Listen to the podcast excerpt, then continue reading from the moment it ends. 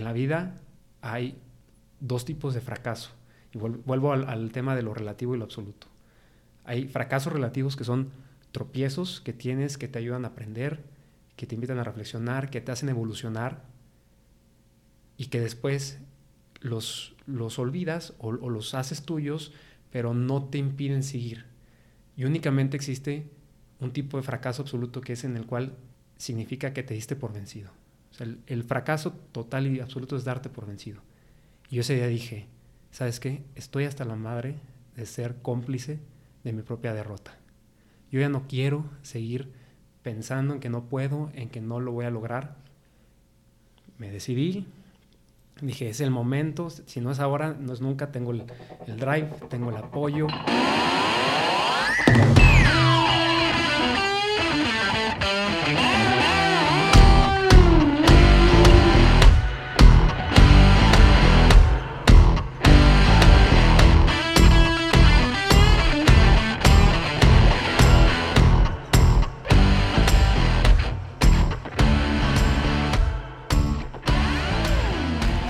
Gente, bienvenidos a un nuevo episodio del podcast Cómodo en lo incómodo. El día de hoy tenemos a un gran invitado, al, buen Pollito Álvarez o Just Pollo o Eduardo. Nombre artístico. Nombre artístico, bienvenido hermano, ¿cómo estás? Muy bien, mi ¿y tú? Aquí transmitiendo desde San Luis Potosí, capital del universo, con 30.000 watts de potencia ilimitada. Sí, ¿no? Eduardo, nombre de pila y nombre artístico aquí presente. ¿Cómo estás, nene? Yo muy bien, güey, muchas gracias. ¿Cómo gracias. te ha agarrado el principio del año? Gracias por, por darte la vuelta, güey. Y el principio del año, pues, bien, güey, como que yo no soy mucho de... No sé, güey, la neta yo no siento mucho el, el cambio, ¿sabes? No es como que, verga, ya, güey. Este, nuevo año, nuevo yo, nuevas metas, todo ese pedo. Sí, es una construcción social. Es una construcción social. Definitivamente. Era algo que le decía a Lorena, mi esposa cerrando el 2021, le dije, me decía, ahora que empieza el 2022, ya me voy a picar bien en el, ejercicio, porque hacía dos veces a la semana y luego otra semana tres, y así le decía, a ver, el año, el cambio de año es una construcción social. O sea, nada te impide que empieces desde ahorita tú a hacerlo, o sea, tu, tu propósito de año nuevo, empezar a hacerlo desde el 11 de diciembre o el 7 de octubre o el 7 de junio. Sí. puedes empezar cuando quieras. Entonces me, me gustó eso que dijiste. Que es, lo, es lo mismo, madre, güey. Entonces, pues como que es, seguí normal, güey, bien, chingos de COVID. O sea, eso sí estuvo, pues, ni pedo, pero bien, güey, tú, ¿qué pedo? ¿Cómo te ha ido? Todo bien, la verdad. Empezando con, con muchas pilas, ahora el 2022 se ve que va a ser un año muy fructífero para el tema de la música. La verdad, el COVID nos pegó gacho, gacho, gacho. Oye, ¿y qué, qué andas haciendo, güey? Porque para la gente que no te conoce, güey, pues eres licenciado Estabas dando clases, según yo, en la autónoma, güey. Maestro suplente. Ah, sí, maestro suplente. Sí, pero había semestres donde me tocaba dar la mitad de las clases del semestre, entonces era más titular que suplente, pero ya fíjate con el tema de, las clases en línea, ya esa parte ya no, no forma parte de mi vida, válgame la redundancia. Y hace, hace unos años, güey, ahorita te pregunto si te gusta dar clases. Hace unos años, este, o no, eres músico desde hace mucho, güey. Yo me acuerdo que desde hace un chingo le das a la guitarra, güey, cantas y ese pedo, pero como que ya lo formalizaste hace como 2018, ¿no? 2019. Sí, como en 2018.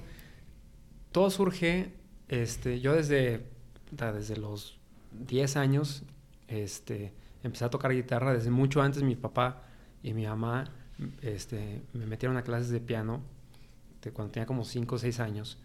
Este, como que ellos siempre vieron que tenía muchísimo como gusto por el tema musical, por este, eh, entretener a la gente, eh, expresarme. O sea, ellos veían que a los siete ya estaba, según yo, haciendo canciones y poemas y así. Ellos no, no tocan, güey.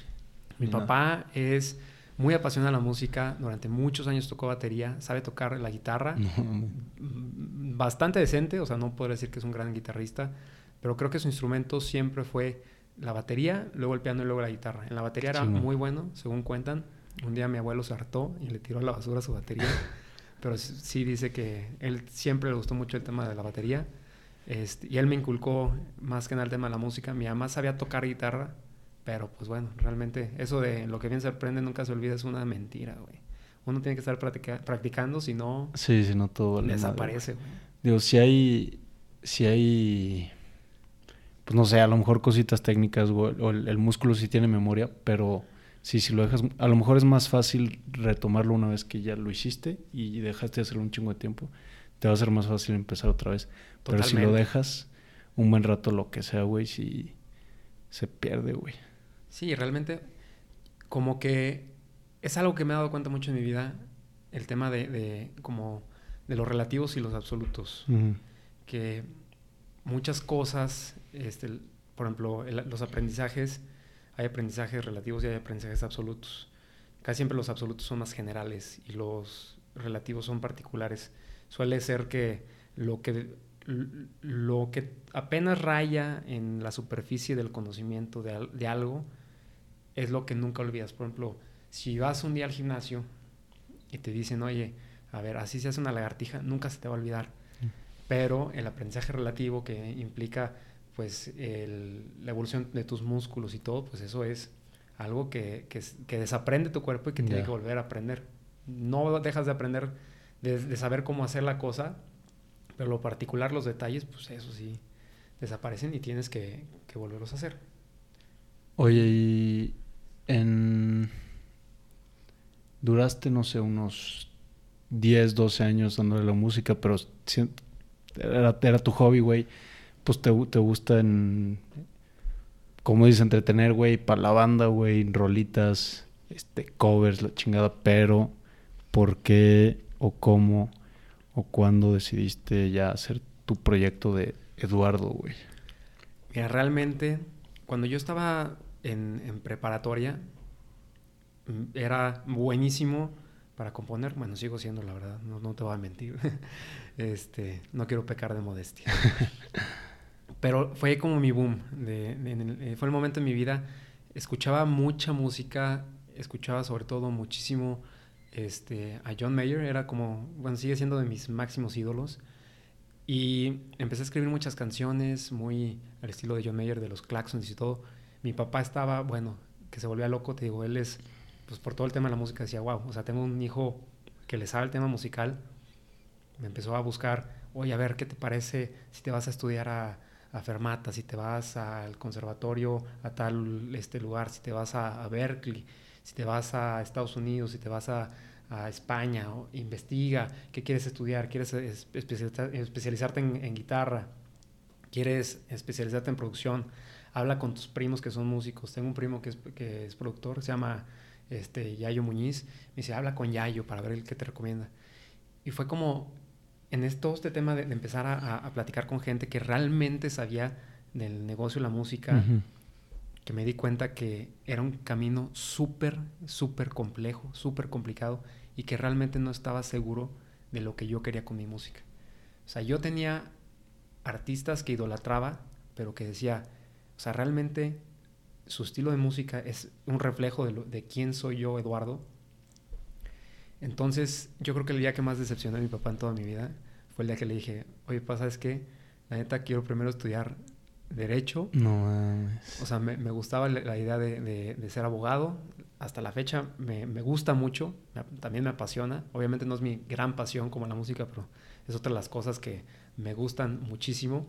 Y le dije, mira, vamos viéndolo así. De lo que me platicaron, la industria musical es súper, súper difícil. Es un negocio que no tiene tregua con nadie. Tú, por ejemplo, no sé, tienes un problema legal vas con un abogado de aquí. Tienes un hambre. No es como que dices, deja, voy a rapidísimo aquí a Querétaro a echarme este, un McDonald's. No. Este, tienes, no sé, una contractura en la espalda. Dices, voy a ir con un doctor de San Luis y voy a ir con un este, fisioterapeuta de San Luis. La música es un tema totalmente distinto. No permite que los artistas, por ejemplo, los locales, este, sean exclusivamente de la gente de su, ciudad. Es muy difícil, por ejemplo, eh, digo más bien, es muy sencillo, al, contrario, para la gente acceder a música de todas las partes del mundo.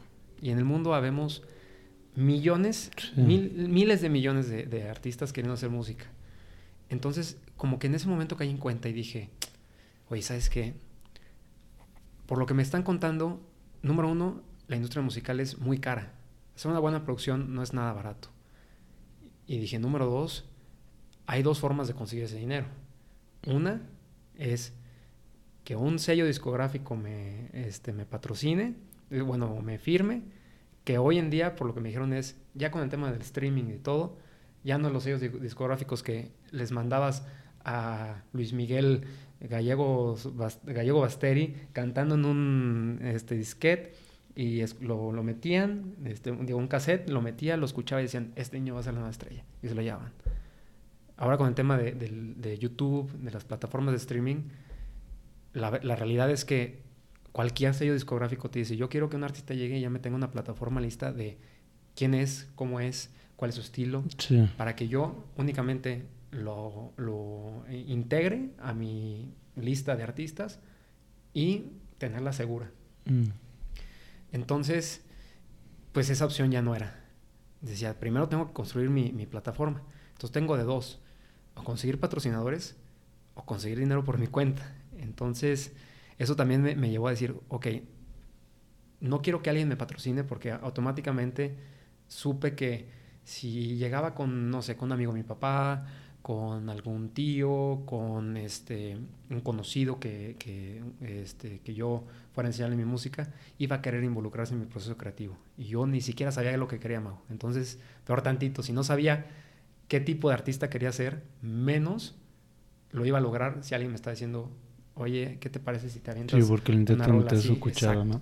Entonces, en este proceso de cinco años de la carrera, dije, voy a tratar de encontrar dentro de mi otra pasión, que es el derecho, algo en lo que me guste, que sea bueno y que pueda estar generando el ingreso necesario para que yo pueda hacer las cosas en la música como quiero.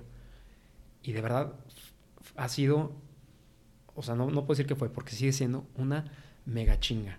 O sea, yo sabía que si quería tener dinero para salir con mis cuates el fin de semana y comprarme la playerita de moda y llevar a, a, mi novia al cine, pues podía, no sé, hacer cualquier cosa en el, en el despacho, este, conseguir, no sé, que, oye, pues a mi tío te, te ayuda a hacer un contrato, oye, a, no sé, a alguno de los clientes, oye, pues te hago una regularización, lo que sea.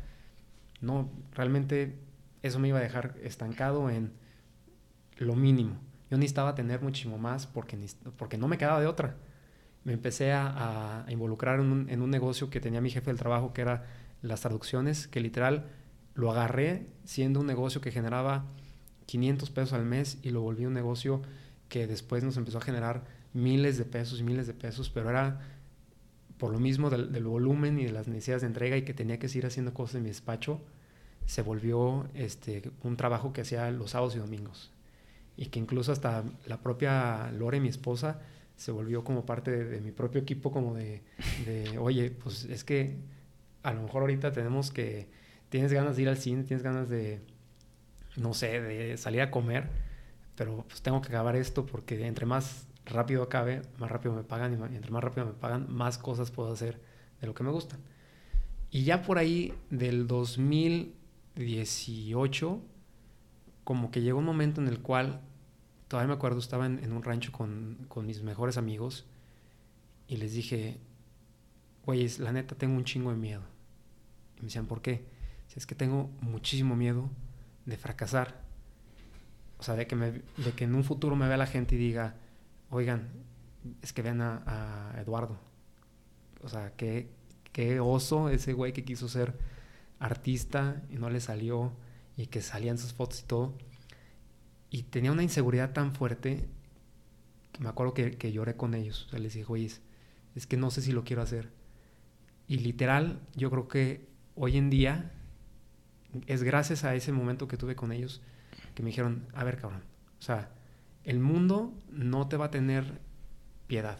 Hagas lo que hagas, seas eh, abogado, seas albañil, seas carpintero, seas artista, el mundo no va a decir, ok Eduardo, te vamos a dar una palmadita en la espalda y qué bien lo estás haciendo. O sea, dice, si tú quieres que las cosas se hagan, las tienes que lograr por ti mismo.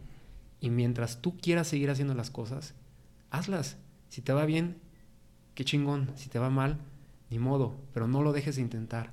Y ese día caí en cuenta de una realidad o de, una verdad que desde ese momento he perseguido siempre, y es que en la vida hay dos tipos de fracaso. Y vuelvo al, al tema de lo relativo y lo absoluto. Hay fracasos relativos que son tropiezos que tienes que te ayudan a aprender, que te invitan a reflexionar, que te hacen evolucionar y que después los, los olvidas o, los haces tuyos, pero no te impiden seguir.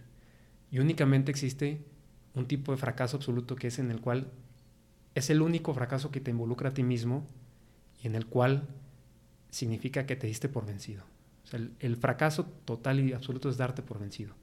Y yo ese día dije, ¿sabes qué? Estoy hasta la madre de ser cómplice de mi propia derrota. Yo ya no quiero seguir pensando en que no puedo, en que no lo voy a lograr. Me decidí, dije, es el momento, si no es ahora, no es nunca, tengo el, drive, tengo el apoyo. Le pregunté a Lore, en ese entonces estaba como a cuatro meses de decirle que se casar conmigo. No mames. Y me acuerdo que empecé como a buscar productores y hubo unos muy malos, la verdad, que no, no dieron el ancho. Este, pero aquí, en este intergüey, en este, desde que elegiste a tu jefe, jefe, la neta, primero voy a estudiar Derecho. A este punto, 2018, tú, tú seguías haciendo música y tú seguías. Exacto. Fue, un, fue un, proceso más como descubrimiento. Decía, ¿qué, qué es, a dónde quiero llevar mi, mi, proyecto? ¿A dónde quiero llevar mi música? O sea, ¿qué quiero eh, que la gente eh, interprete o que la gente vea o escuchen y, que tome de mi música. Porque yo siempre decía, es que a mí me gusta la música este, acústica, este, me gusta cómo compone John Mayer, me gusta cómo compone los Claxons, pero decía, realmente es la esencia Eduardo.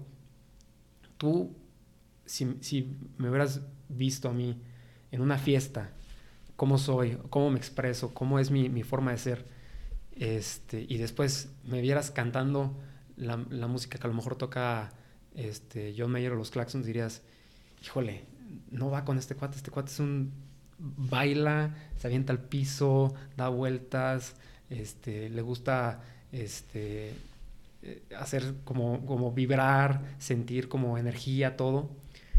Y a mí realmente siempre hubo algo en, en el reggaetón que me llamaba muchísimo la atención, más en el tema melódico y del potencial que tiene en cuanto a que tú puedes escuchar una canción de reggaetón y decir, no, no supe ni de qué se trató la letra, pero qué buena estaba. Ya después eh, escucha la letra y dices, no mames, escuché una mamadota. Hay canciones también muy buenas, sobre todo lo que le digo a, mi hermano es súper enemigo del reggaetón. Le digo, güey, es que en todos los géneros musicales hay música buena y hay música mala.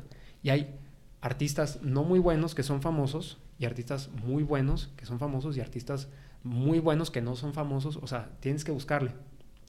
Por ejemplo, mi máximo ídolo del mundo hoy en día es J Balvin. Es, es, un, es, un, es un pinche crack, güey. Yo creo que es la persona que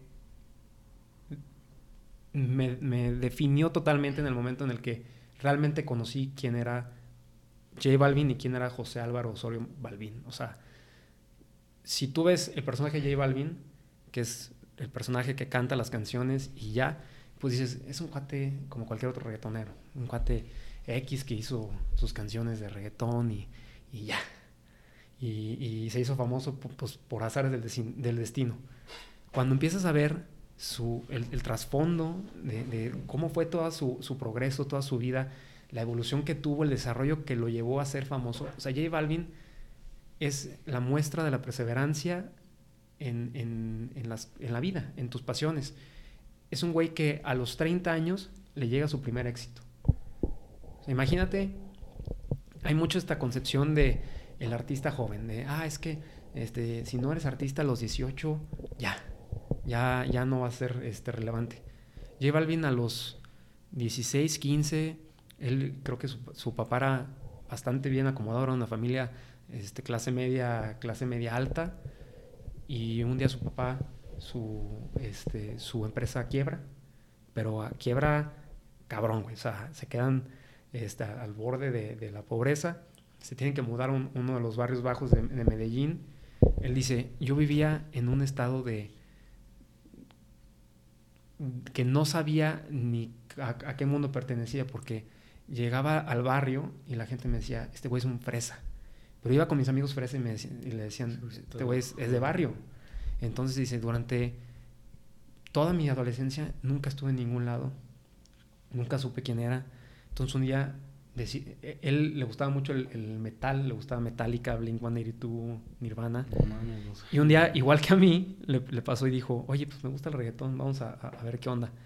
Y le empezó a gustar el tema de, escuchar a Daddy Yankee, este, a Arcángel, y empieza a hacer su música y él dice, bueno, voy a empezar a hacer reggaetón, me voy a ir a, Oklahoma City y después creo que se fue a Nueva York y dijo, y voy a mostrar quién es J Balvin de Business.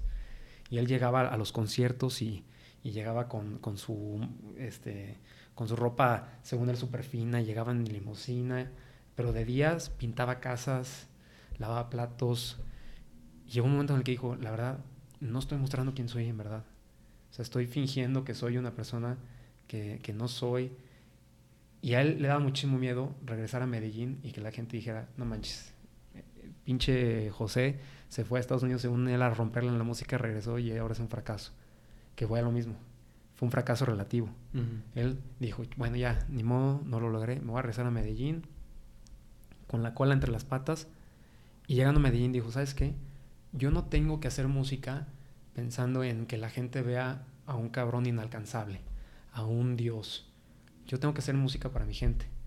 El güey agarró su, su, micrófono a un güey que le ponían las, las, mezclas, que creo que hasta ahorita sigue siendo su cuate, el DJ Pope, y tocaban en Medellín en donde lo invitaran. O sea, decía, a mí me invitan a el Mariscos Jorge de Medellín y ahí les voy a cantar. Si me pagan, ahí canto. Y si no tengo dónde cantar, me voy a la plaza y canto un día para que siga siendo relevante y la gente me escuche. Y la gente lo empezó a ver como, mira, es José el que canta aquí en Medellín. La gente empezó a verlo como una persona genuina, como una persona real. Y eso lo llevó a volverse el homeboy de Medellín. Hasta la fecha llega a Medellín y la gente, bueno, es intocable. O sea, la gente, tú, tú le, le das un garronchazo a J Balvin y bueno, te linchan al día siguiente, bueno, sin ningún pedo. Y es algo que yo dije, wow, o sea, ¿cómo de pasar a, decir quiero ser algo que no soy, a aceptarte como eres, lo cambió totalmente, para bien.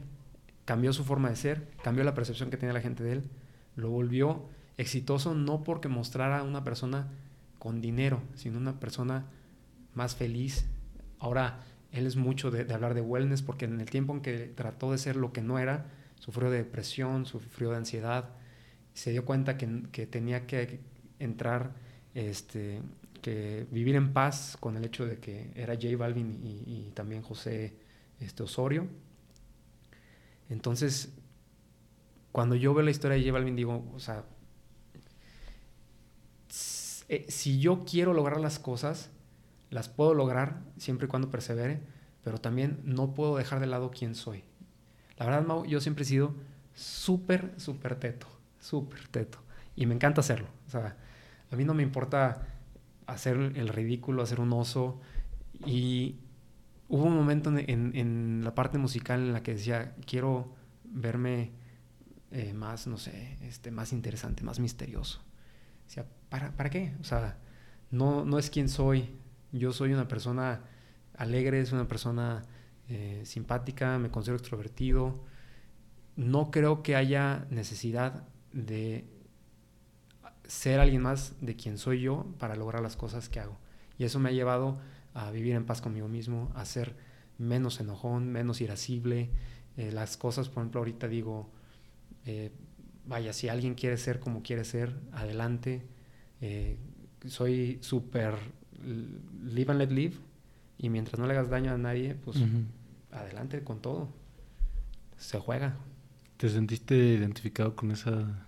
Está chingona la historia de J Balvin, muy cabrona, muy, muy cabrona. O sea, a mí se me hace un, un, un pinche crack, güey. La neta, ese güey, este... ¿Quién más? El pinche... Ese güey, el Bad Bunny, ahorita se me hacen chinga tu madre. O sea, no mames, no, no me sabía su historia, pero te sentiste ahí. Muy identificado. Muy identificado. ¿Sabes algo también que me gusta mucho? Sobre todo ahorita que mencionas a, a Bad Bunny y a J Balvin. Vivimos durante los años 2000 una época donde todo el mundo buscaba volverse famoso e irse a las grandes ligas que eran Estados Unidos y empezar y decían, ahora voy a hacer mis canciones en inglés, como Shakira, como Ricky Martin, que decían, ah, sí, hago mi versión en español y mi versión en inglés. Estos güeyes dijeron, ¿saben qué? Estados Unidos y el mundo chinguen a su madre. Si quieren escuchar mi música, las van a escuchar en español porque nosotros somos latinos. Y no, hombre, el día en que caí en cuenta de eso y, que, y después también ellos lo, lo mencionaron, nosotros no cantamos en inglés porque no tenemos necesidad de, de de cantar en inglés. Si ya vimos que en Corea, BTS, canta en coreano y hay gente que se vuelve loco y que a lo mejor ni siquiera saben qué están diciendo o saben qué están diciendo pero no lo saben hablar. No importa, lo mismo pasa con el español, pasó con Despacito, con Luis Fonsi, con Da- Daddy Yankee. La gente se volvió loca, no sabía ni qué significaba la canción o a duras penas le entendían, pero fue una canción que le dio la vuelta al mundo. Se hicieron que Justin Bieber cantara en español, que eso, bueno, puta, no, no, no lo iba a lograr cualquier persona. Y ahora recientemente, como que empecé a reflexionar y dije, ¿sabes qué? Parte de ser quien soy también involucra el que yo me, me acepte conforme a, mis raíces. O sea, yo no quiero ser, oye, ¿sabes qué? Eh, soy Eduardo y soy de la Ciudad de México. Y me voy a la Ciudad de México porque ahí triunfan este, los, los artistas de México. No, ¿sabes qué? Me voy a, a Monterrey. O no, pues me voy a ir a, Bogotá o a Miami. Yo dije, si quiero ser una, este, una muestra o expresar realmente quién soy, no puedo dejar de lado de dónde vengo. Y eso me llevó como a decir, quiero demostrar a la gente que estoy orgulloso de ser potosino. A mí, San Luis Potosí, me encanta. Siempre he vivido aquí, nunca me he ido, nunca me he ido a estudiar.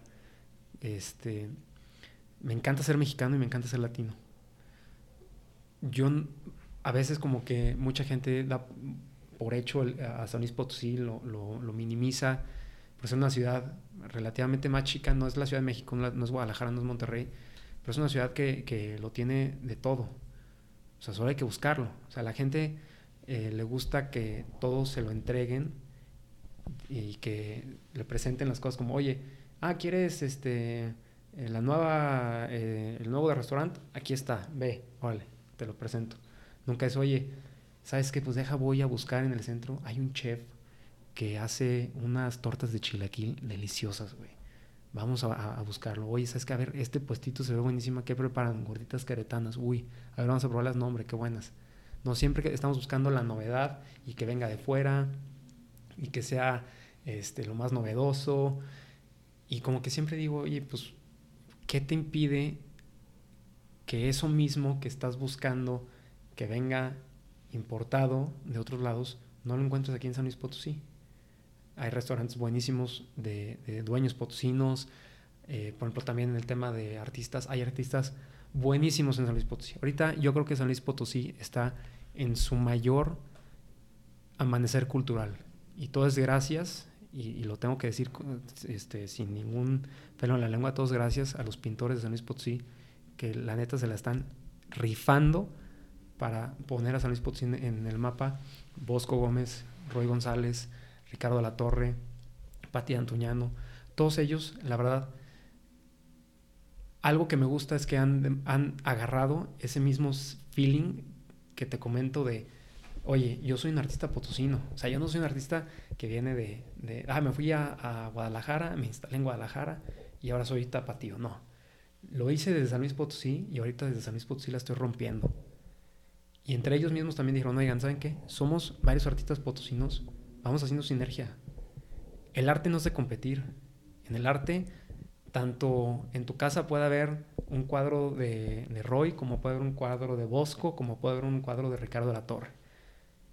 Y ellos lo entendieron perfectamente. No porque a uno le vaya mejor, al otro le tiene que ir mal.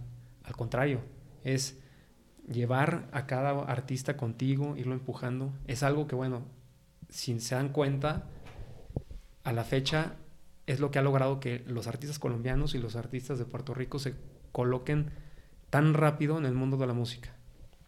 Es porque si J Balvin es famoso, J Balvin se lleva a todos sus cuates a que lo sigan. Si Daddy Yankee se hace famoso, lleva a todos sus cuates a que lo sigan. Por eso ahorita vemos el remix de, de HP, o digo, ¿cómo se llama? digo, de... ¿De quién, güey? Bueno, el remix de, de Poblado, que es J Balvin, Nicky, Nicky Jam, Ah, este, de Karol G, colaboraciones. eh, eh, Da- Daddy Yankee, Ajá. no sé, China es Osuna, J Balvin, Daddy Yankee, Anuel A. Este, dices, es porque ellos, para ellos es lo máximo hacer música con sus amigos y seguir manteniendo relevantes a sus amigos. Ellos no ven, ve- J Balvin no ve a, a Bad Bunny como su, Una amenaza. como su amenaza, o, o como su enemigo, o como su competidor, no sé, como su rival. Lo ve como su cuate y dice, ¿sabes qué, Benito? Vente, vamos a hacer otra rola.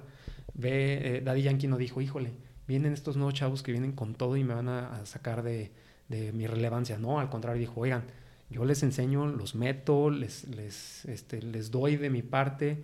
Eh, algo que me gustó mucho en... hay, hay un premio que le dieron a, a J Balvin que, híjole, ahorita se me fue el, el nombre, creo que se llamaba este premio al este, líderes del mundo, algo así, o líderes de, Latinoamérica, luego ya me acordaré. Pero el que se lo presentó fue Daddy Yankee y le dice, los líderes nacen y se hacen para crear nuevos líderes. Entonces eso me gustó mucho. O sea, Daddy Yankee dijo, "No- yo no tengo la necesidad de ser el único, el máximo y que todos los demás vayan a la fregada. O sea, él dijo, yo siendo líder tengo que enseñarle a la nueva generación todo el tema, acompañarlos, dejar algo bueno. Y eso me gustó muchísimo. Dije, oye, ¿por qué tenemos que siempre competir? ¿Por qué todo siempre tiene que ser, ah, es que si tal persona le va bien, a mí me está yendo mal? Y no, es que este, sus posts en, en Instagram tienen este, más likes, entonces yo tengo que ver cómo hacer para que tengan más likes. Y, híjole, esta persona hizo mejor tiempo en, la carrera de tal, entonces yo tengo que bajarle para que sea el más rápido San Luis. No. O sea, mientras tú vivas feliz con, con el proceso que estás haciendo y te sientas pleno y estés disfrutándolo, vas a tener el éxito que quieras. O sea, el éxito para mí es sentirte pleno y estar feliz. Yo no creo que el éxito sea ver que los demás están abajo de ti. Si lo haces, lo único que va a pasar es que siempre va a haber alguien este, más arriba. Sí, Como dicen, siempre, hay, llega. siempre hay un asiático que es mejor que tú Obvio. y nunca vas a llenar. Sí, nunca se llega, güey. Definitivamente. Pero sí, está chingón. Y he escuchado esto que me estás diciendo en, en gente que está creando creadores creativos, no sé, de aquí de San Luis. Ya sea de danza, sea de música, sea de eh, arte, pintura. Que como el cuestionamiento de, güey, ¿por, ¿por qué nos tenemos que ir? ¿Por qué, por qué en, en CDMX sí? Lo que estás diciendo ahorita. Y se me hace muy chingón, güey. Yo también como que en un punto estaba diciendo de que puta madre, güey, pues qué, como qué, qué giro le quiero dar acá, quién, quién quiero invitar, güey, con quién quiero platicar. Y dije, güey, pues en San Luis hay gente muy chingona, güey, y como que de repente el comentario de, güey, ya invita gente a otro lado, ya invita gente, a- ya invita a tal, tal. Sí, obviamente, güey, este qué chingón, porque hay, hay mucha gente muy chingona con la que quiero platicar y con la que quiero conversar y, y muy interesante, pero aquí en San Luis también. Y eso está chingón que, que haya gente que esté impulsando y, y que no necesariamente tienes que ir. Un amigo mío, güey, que tú conoces que, que produce música, me, di- me dijo, cabrón, ¿por qué, ¿por qué las producciones o las grabaciones o eso tiene que ser en, en, en Ciudad de México, güey, o Claro. Monterrey?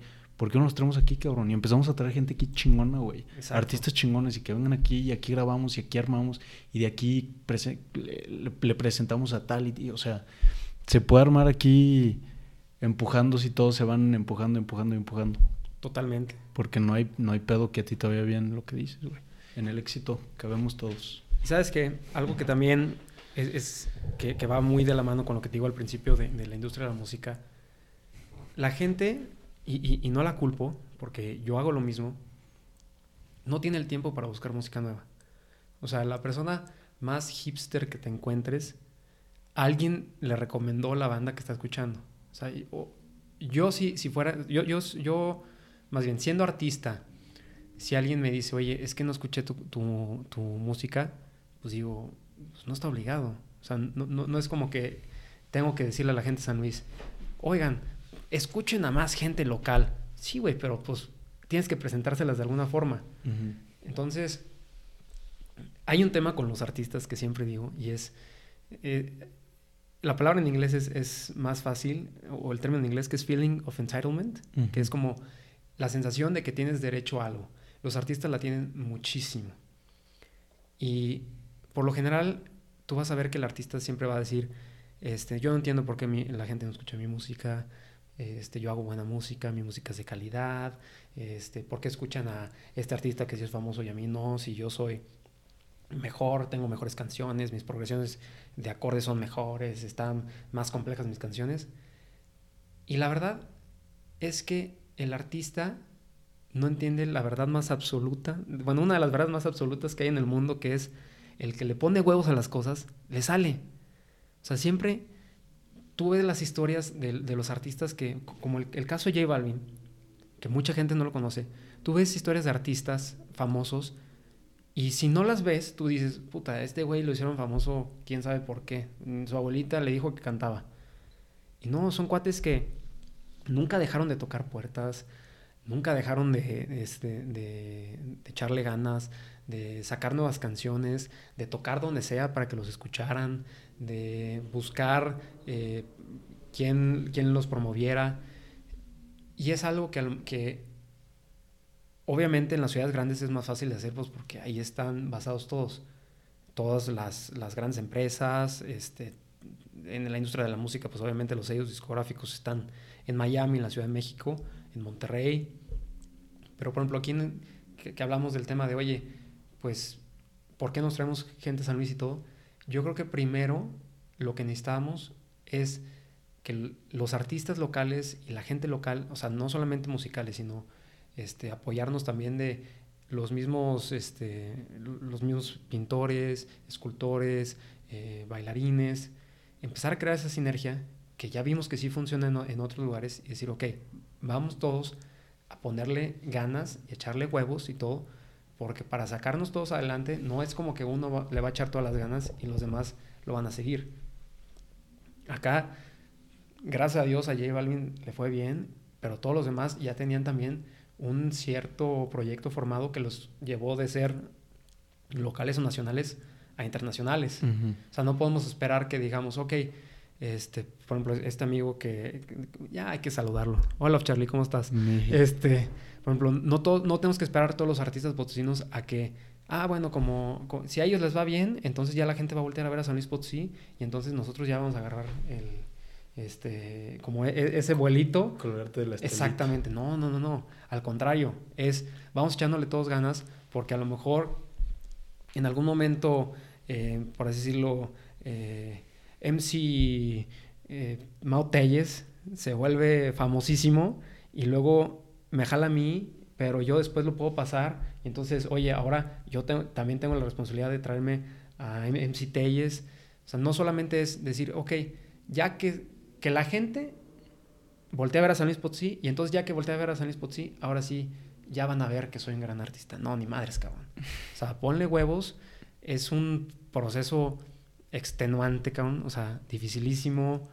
Implica muchísimo gasto, implica muchísimas horas de, trabajo eh, implica eh, pues tener muchísima fuerza mental porque no es algo que se te va a dar porque sí. Yo, yo así pensé durante mucho tiempo, dije, oye, pues tengo mis canciones, que la gente las escuche y todo, y hasta la, hace, que, fue hace como cinco o seis meses, particularmente hablando con, con Carlos, me dice, güey, o sea, es que tú no tienes que esperar a que la gente quiera escucharte.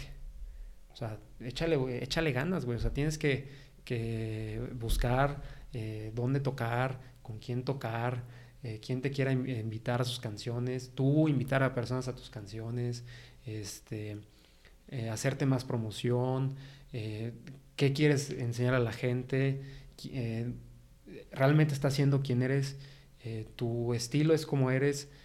Por ejemplo, mis primeras cinco canciones, tú las escuchas y las que realmente soy quien soy, son las mejores. Y hubo dos que traté que dije, voy a ver si como lo que antes quería hacer, que era medio este, música rock, guitarrita, RB, pega. Y la gente obviamente no me la compró. Dijo, no mames, este no es Eduardo. Escucha las canciones de reggaetón y son canciones de 50 mil, 100 mil reproducciones en, en, Spotify. Escuchas las que son de RB y de reggae y rock. Tienen 15, 17. Entonces fue un proceso en el cual yo dije, ok, llevo en esto desde que mi papá se decepcionó de mí porque no quise estudiar música hasta el día de hoy.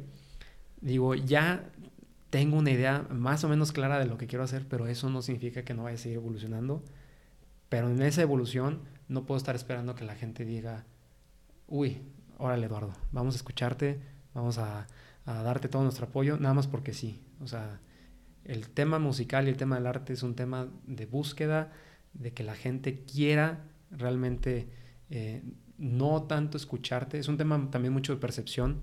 O sea, yo no le puedo decir a la gente, oye, deja de, hacer las cosas que estás haciendo y deja de escuchar la música que te gusta para que me des una oportunidad. No. Ellos lo que van a buscar es, oye, pues sabes que este cuate ya está sonando, eh, ya se ve que es serio, vamos a darle una oportunidad. Y entonces, es, lo, que, lo que digo, no, no quiero seguir pensando que las cosas se van a dar porque, porque sí. sí. las cosas se van a dar si yo las busco. El que busca encuentra. Como dice Mateo 7.7. Sí, sí, sí. Gran versículo. sí, güey. El, el... Digo, cada quien le da la definición de éxito que quiere, pero en términos generales, si lo ves, no sé, este, en la música, en número de reproducciones o en qué tanto estás capitalizando tu música o no sé, güey. Si es un... Y en general, o sea, creo que si te vas a, a, cualquier industria, si hay, es interesante la gente que llega a hacerla en, grande. los que no lo hicieron no significa que no hayan tenido éxito, pero esa, esas personas es, es interesante el camino y, y, las oportunidades que se les van presentando y las toman también, porque el el trabajo y la, la putiza que le metieron se encuentra con la suerte, si le quieres llamar así, oportunidad. Y pues se arman, se arman estas pinches cosas masivas. Está chingón. Ahorita que dices eso de la atención, güey. Escuché hace poco un podcast del. ¿Cómo se llama el hermano del Wherever Tomorrow, güey? De Alex Montiel. Alex Montiel, sí. Y dice, güey, es una mamada que la gente te esté regalando tres minutos de su tiempo. Güey, tiene tantas cosas que hacer, cabrón. Puede leer un libro, puede estar en Facebook, puede estar en YouTube, puede estar con sus hijos, puede estar, güey. En el baño. en el baño, lo que, quieras. Y te está dando, o sea, la gente que escucha un podcast una hora, te está dando tres minutos de, su, de, de tu rola, güey. El que te esté dando una persona esa atención, güey, wow, cabrón. O sea, no mames. Como que no, no, nunca lo había pensado así. Y, güey, no mames, gracias. o sea, la pinche gente que, que, que dice, güey, pues me voy a tomar el tiempo, cabrón, de mi vida, que esa hora nadie me la va a regresar, güey. Esos tres, cuatro minutos nadie me los va a regresar. Los voy a poner ahí porque me gusta y porque, pues no sé, güey. Yo creo que ahorita que dices también eso, aparte de, de digamos, hay dos, dos, caras de la moneda. Tanto la parte de yo como artista tengo que hacer el esfuerzo por, por darme a, a, conocer a la gente. No se me va a dar por, por mi cuenta, pero también la gente tiene que tener esa apertura de, ok, ya sé que está esta persona, ya me, apareció en, en, el feed, este, en mis stories, me apareció que este cuate va a hacer una canción. Vamos a darle una oportunidad. Lo va a dar ya ni siquiera tres minutos, un minuto. Cuando escuchar una canción, un minuto, yo creo que es suficiente como para que digas, va a estar buena, no va a estar buena. Pero dale, cuando menos ese primer minuto de oportunidad para que ya puedas dar un juicio de valor y decir, si me gustó o no me gustó. También el tema de la percepción, se pierden muchísimos artistas. Y lamentablemente por la cantidad de artistas que somos, se ha vuelto más un juego de publicidad que de, talento. Entonces te digo, son dos lados de la, moneda. También, si tú como artista no te publicitas, no puedes esperar que la gente este, te, busque o que, más bien, que la gente te encuentre. Pero si tú tampoco digo más bien, si la gente tampoco hace ese último paso de decir, ok, le voy a dar la oportunidad de, de un minuto, pues se pierden muchísimos proyectos. Es como un beso, que siempre dicen, no sé si te acuerdas en Hitch, que decía, tú te acercas el 90% y la mujer se acerca el otro 10%. Es aquí lo mismo, el artista hace el 90% del acercamiento, pero el 10% le toca al, al oyente, al, a la audiencia. Y yo creo que en, en, eso hay que quitarnos muchos estigmas de, como ahorita yo solo escucho a tal uh -huh. persona o solamente me gusta tales pintores o solamente compro este tipo de ropa o solamente escucho este tipo de podcast, que no dejen por eso decir, oye, sé que existe este tipo de contenido, sea música, sea arte, eh, plástico, sea este podcast, sea ropa, sea comida, que no se tomen el tiempo de decir, ok, es un artista, es un cocinero, es un este, creador de contenido local, le voy a dar cuando menos la oportunidad de escucharlo. Yo creo que es como un balance. Son esos dos lados de la, de la, moneda y es algo que tenemos que comprometernos, tanto el artista de hacer su trabajo, de, de sí ponerle calidad, sí ponerle ganas, hacer todo lo que se pueda para sacar su proyecto, perseverar, pero también es parte de nuestra población local decir, ok, si, si yo puedo darle la oportunidad a este artista o a esta persona o a este artista, digo, a este cocinero, etcétera, pues lo, lo, lo, voy a hacer. Ya si no me gusta, ya, ya puedo decir que no me gustó, pero no quedarnos en ese limbo sí. de si pues, sí estaba bueno o no. Y es, es una línea delgada, ¿no? Por parte del creador o artista de, a lo mejor más al principio, de qué es lo que quiere la gente, y, pero sin perder lo que tu, tu, tu esencia, esencia, ¿no? Porque claro.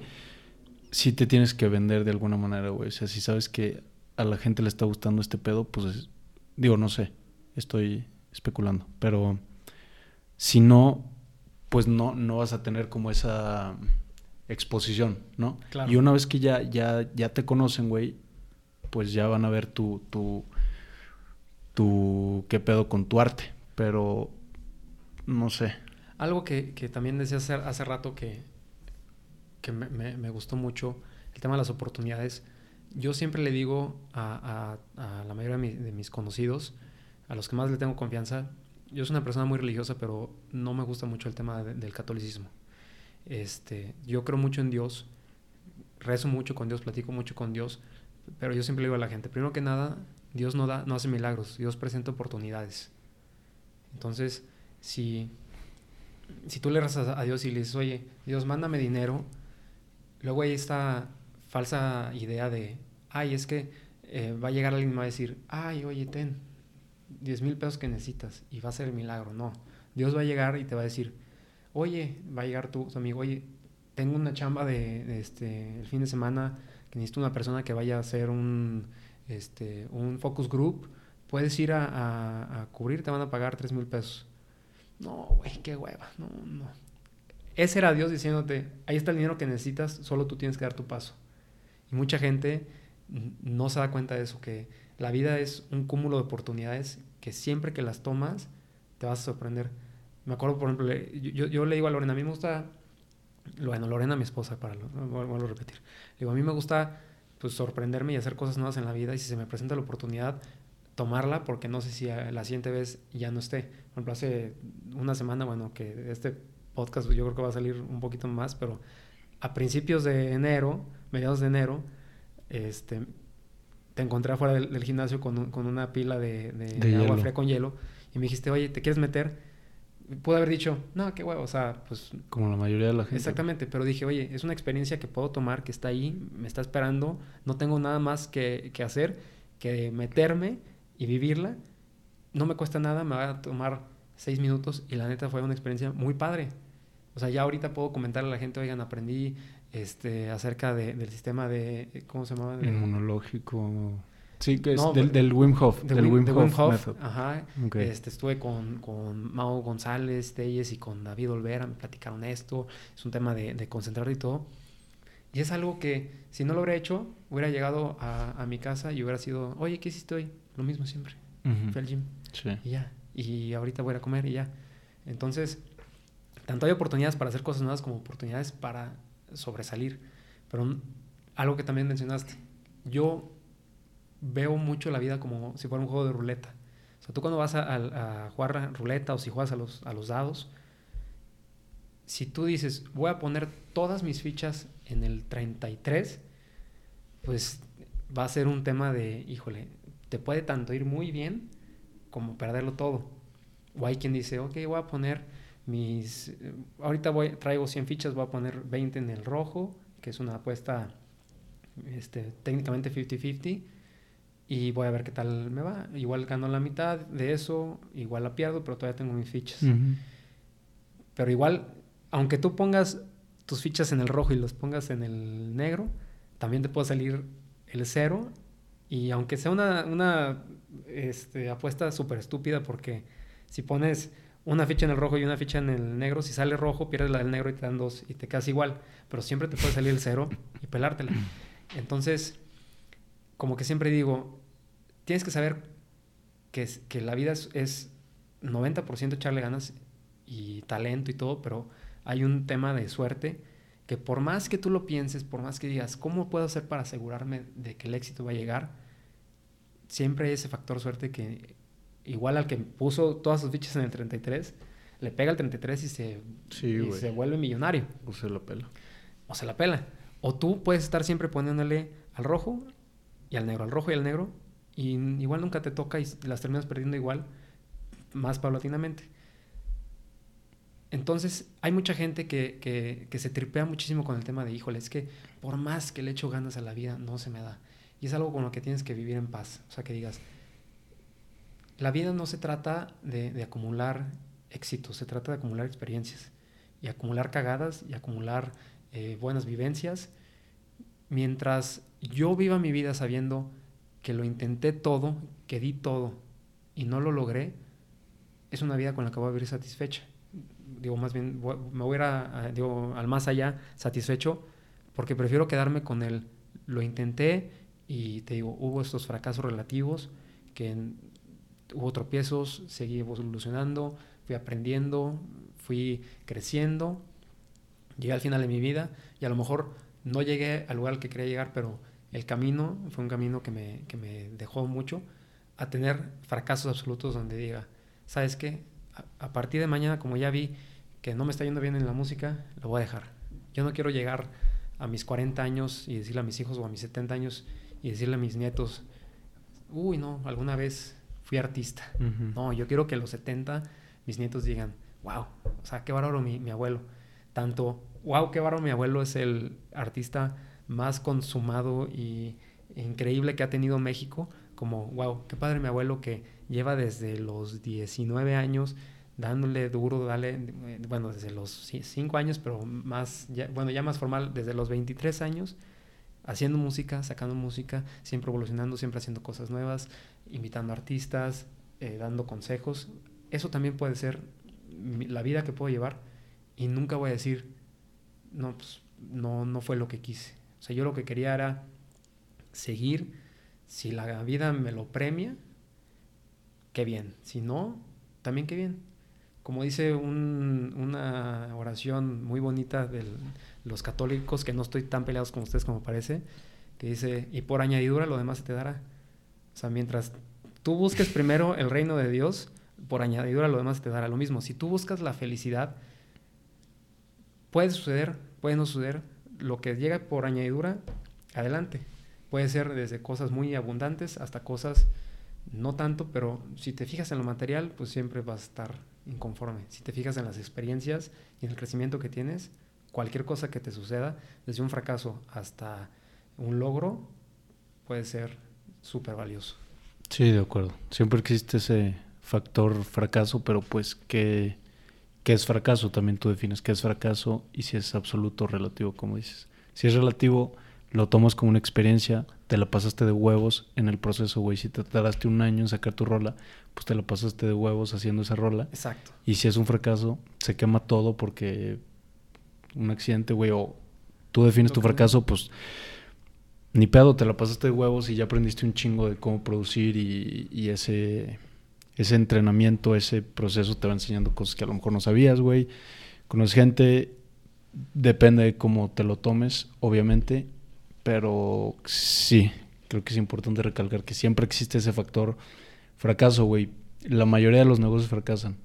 Claro. La mayoría de los artistas no la arman así como pinche todo el mundo quiere, pero... Pues, Imagínate si los empresarios más cabrones, más picudos de, la, de Nueva York, de la Ciudad de México, de Madrid, de donde quieras, en su primer negocio hubieran fracasado y hubieran dicho, bueno, pues ya no puedo ser este eh, entrepreneur, ya, o ya voy a ser godines porque pues ya me di cuenta que no es lo mío los, negocios, pues bueno, no existiría ningún millonario en el mundo. O sea, si, si tú consideras tu primer fracaso como un fracaso absoluto, pues a ningún lado vas a llegar. O sea, el chiste es que los fracasos que vayas teniendo te vayan enseñando, a, como, dices tú, oye, pues, no sé, me gustaba mucho en el capítulo que, que grabaste con Margot, que dijo ella, híjole, es que me tocó que se me borran capítulos, que se me, eh, que no sirve el micrófono. Dice, sí, fueron fracasos en ese momento, pero imagínate si Margot hubiera dicho, ay, no jalo mis micrófonos, qué tonta soy, ya no voy a hacer mi, mi, mi podcast. Pues no tendríamos el, el, podcast, el podcast de Channel Chal como lo tiene ahorita. Más bien ella dijo, ok, la próxima vez voy a tratar de, de, revisar primero mis, mis micrófonos, eh, voy a comprar un disco este, externo para ir guardar mis capítulos. Es eso, también en la vida. Oye, híjole, por ejemplo, hasta ahorita mi fracaso relativo más grande que considero en, en, en lo que llevo del, del, tema musical es una canción que durante toda mi adolescencia toda la gente me dijo, es la mejor canción que has escrito en toda tu vida, es la canción más cabrona, toda la gente la escuchaba este, en acústica y me decían, wow, estás cañón y así. Y ese día me dio la loquera y dije, a mí también, aparte del reggaetón y del electropop, me gusta el RB, vamos a hacerla en RB. Le hice en RB, a nadie le gustó. No sé si haya sido que la gente ya tenía la percepción de que era una canción acústica y cuando la escucharon dijeron, oye, pues qué pasó, no era así. Pero me llevó a aprender que dije, a ver, Eduardo, si algo no está roto, no lo, no lo trates de arreglar. Si ya viste que tu fórmula es el electropop, el reggaetón, trata de evolucionar sobre eso eventualmente a lo mejor te llega un camino de, de buscar nuevos este, sonidos, no sé, por ejemplo ahorita me están gustando mucho los afrobeats, este, pero no trates de dar un paso atrás cuando ya estás avanzando. Entonces ese fue un fracaso relativo que me ayudó muchísimo, sobre todo a definirme como artista, saber quién soy. Hasta la misma portada de la canción la veo y digo, wow, o sea, es un güey en smoking, o sea, a mí, por más abogado que soy, no hay nada que me cague la madre más que tener que usar traje todos los pinches días. Y siempre le, digo a mis amigos, ustedes les mama y se vuelven locos y les encanta ponerse traje en las bodas. A mí, bueno, es de las peores cosas que me pueden decir. O sea, aparte de ya tener que ir de traje desde lunes a jueves, porque gracias a Dios tenemos viernes casual, que me digan el sábado te vas a tener que volver a poner un traje. Y digo, no mames, cabrón. No, no, no, no. Qué cosa tan más. ¿Por qué no hacen todos los días casuales, güey? Sería bastante bueno. o sea, ¿cuál, ¿cuál es la...? Mamadas de abogados. No sé. Mamadas de abogados. Yo siempre he dicho que cuando tenga mi despacho, si te quieres ir en pants o si te quieres ir en shorts, adelante. Me ha tocado que lleguen clientes al despacho en...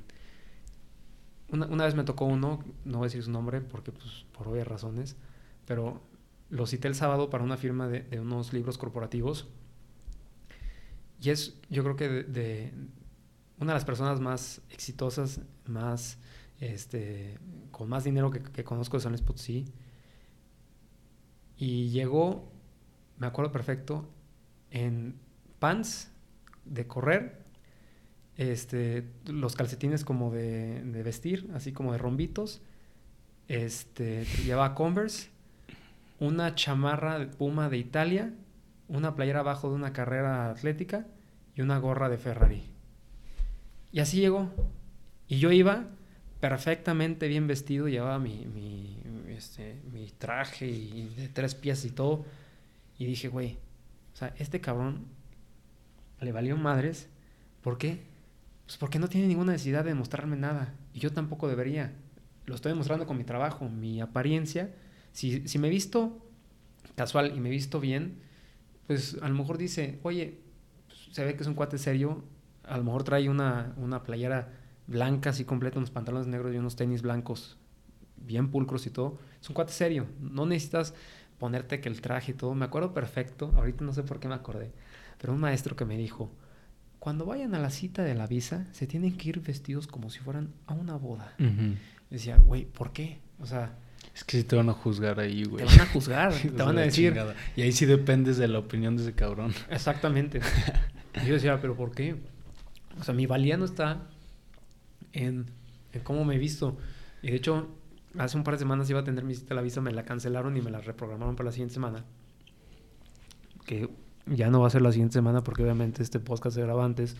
Este, y, le dije a Lorena, un día antes del día original, llévate tus mejores prendas, amor. Que parezca que somos millonarios. que no parezca que nos queremos ir el gabacho, aunque sí. Nada, y dije, pero ¿por qué? O sea, ¿por qué dije esa mamada? ¿Por qué tengo que esperar? Aunque dicen, e, es, es, un, es un dicho muy feo, pero que tiene una pequeñita parte de razón, que es, aunque la mona se vista de seda, mona se queda. Y no es tanto por la parte física, porque yo soy, últimamente me, he vuelto muy este, contrario de burlarse a la gente por cuestiones que no pueden cambiar su físico. O sea, por ejemplo, oye, ¿sabes que Si tengo una narizota, pues se la puedo operar, pero no, no, no es el chiste. O sea, no, no es algo que, por ejemplo, el tema de, de si soy eh, si, estoy sano en mi cuerpo, si soy fit, se arregla con ejercicio. Hay gente que, que no tiene esa, esa, posibilidad por cuestiones hormonales, no sé. Entonces, he entrado como en un momento que hasta le digo a Lore, soy muy negativo, o sea, soy, soy muy burlón.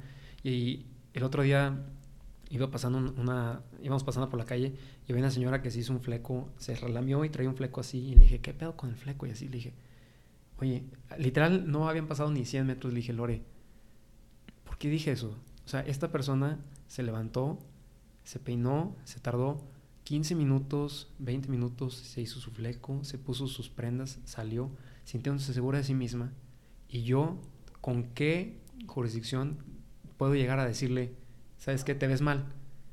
Y tumbarle toda esa seguridad que tenía por un juicio que yo tengo. A lo mejor ella me ve y dice, pinche güero, nalgas miadas, vestido como por diosero y yo no le voy a hacer caso, o sí me va a, o, bueno, a lo mejor por mi forma de ser no le voy a hacer caso, pero ¿por qué yo tengo que, que hacer que la gente haga y actúe y se vista como yo considero que está bien? Entonces, esto también digo, ¿por qué hay necesidad de que vaya a una cita de la visa vestido como si fuera este, Harvey Specter, con mi traje y todo? si soy un vulgar o soy un, un, un miji como soy, pues el cuate se va a dar cuenta luego, luego. O sea, no, no lo puedo esconder. Soy una persona muy, ¿cómo se puede decir? Muy imprudente. Este, a lo mejor me voy a echar un chiste. Entonces, eso no va a cambiar.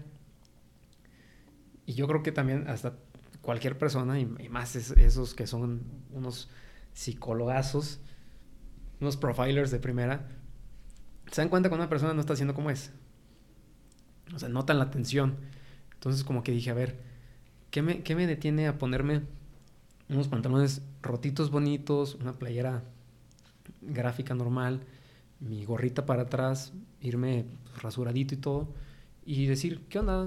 ¿Cómo estás? Soy Eduardo Álvarez, me dedico a, a, hacer música, me dedico a ser abogado, aquí están mis facturas, no tengo ninguna intención de ir a, a tu país, hashtag Potosino Mexicano Latino, que es mi nuevo branding. Y ya, güey. Y decir, pues, no, o sea, no me define quién soy por cómo me veo, me define quién soy por, por la forma en que me expreso. Y si yo quiero cambiar la forma en que me expreso con lo que muestro por fuera, se va a notar que no lo estoy haciendo. Volviendo a lo mismo de, la música. Todo el tiempo que quise mostrar que era eh, parecido a Justin Timberlake y ay, me pongo mi traje y, y, soy como Luis Miguel, no pegó. La gente sabe cuando estás mintiendo, sabe cuando no estás siendo genuino. Lo mismo pasa en todas las cosas de la vida. Me pasó en la música y lo sigo queriendo aplicar. Y, te digo, últimamente siento que estamos en un momento en la vida en la que, te digo, el live and let live. O sea, yo no me gusta pensar que quiero seguir siendo la misma persona negativa de toda la gente tiene que pensar como yo, toda la gente tiene que vestirse como yo creo que se debe de vestir, peinarse como debo. Eh, me he vuelto muy sensible por lo mismo. Digo, oye, si yo quiero que la gente me acepte como soy, pues yo también tengo que aceptar. Soy súper pro LGBT, no sé por qué, pero tengo una debilidad muy cabrona y mis amigos luego la explotan mucho en las discusiones por la gente trans. O sea, siempre digo, me pega, o sea, como que me, me llega en el corazón y digo, oye, pues qué horrible debe de ser tener, sentirte atrapado en, un en tu cuerpo, no poder expresar quién es realmente, como que digo, wow, o sea, eso, yo creo que eso y la gente homeless me, me llegan al corazón, o sea, veo historias y todo, y eso e, ellos dos y el himno nacional son las poquitas cosas que me hacen llorar en la vida, te lo juro. Y como que eso lo, trato de espejear mucho, o sea, digo, si tengo esa sensibilidad por, por, la gente, si quiero que la gente pueda hacer lo que quiera, no, no me tengo que limitar. O sea, uno tiene que empezar por, por quererse a sí mismo, uno tiene que, que, empezar por decir, soy como soy y así me quiero, y entonces pues, también reflejarlo en la gente. Sí, como que a, veces tendemos a ser como pensamos que la gente piensa que somos. Entonces dices, no, pues la gente piensa que yo soy el cabrón fit, entonces tengo que proyectar eso y tengo que ser ese cabrón y... Y no te puedes echar un McDonald's. Ajá, güey, te pierdes en eso, güey.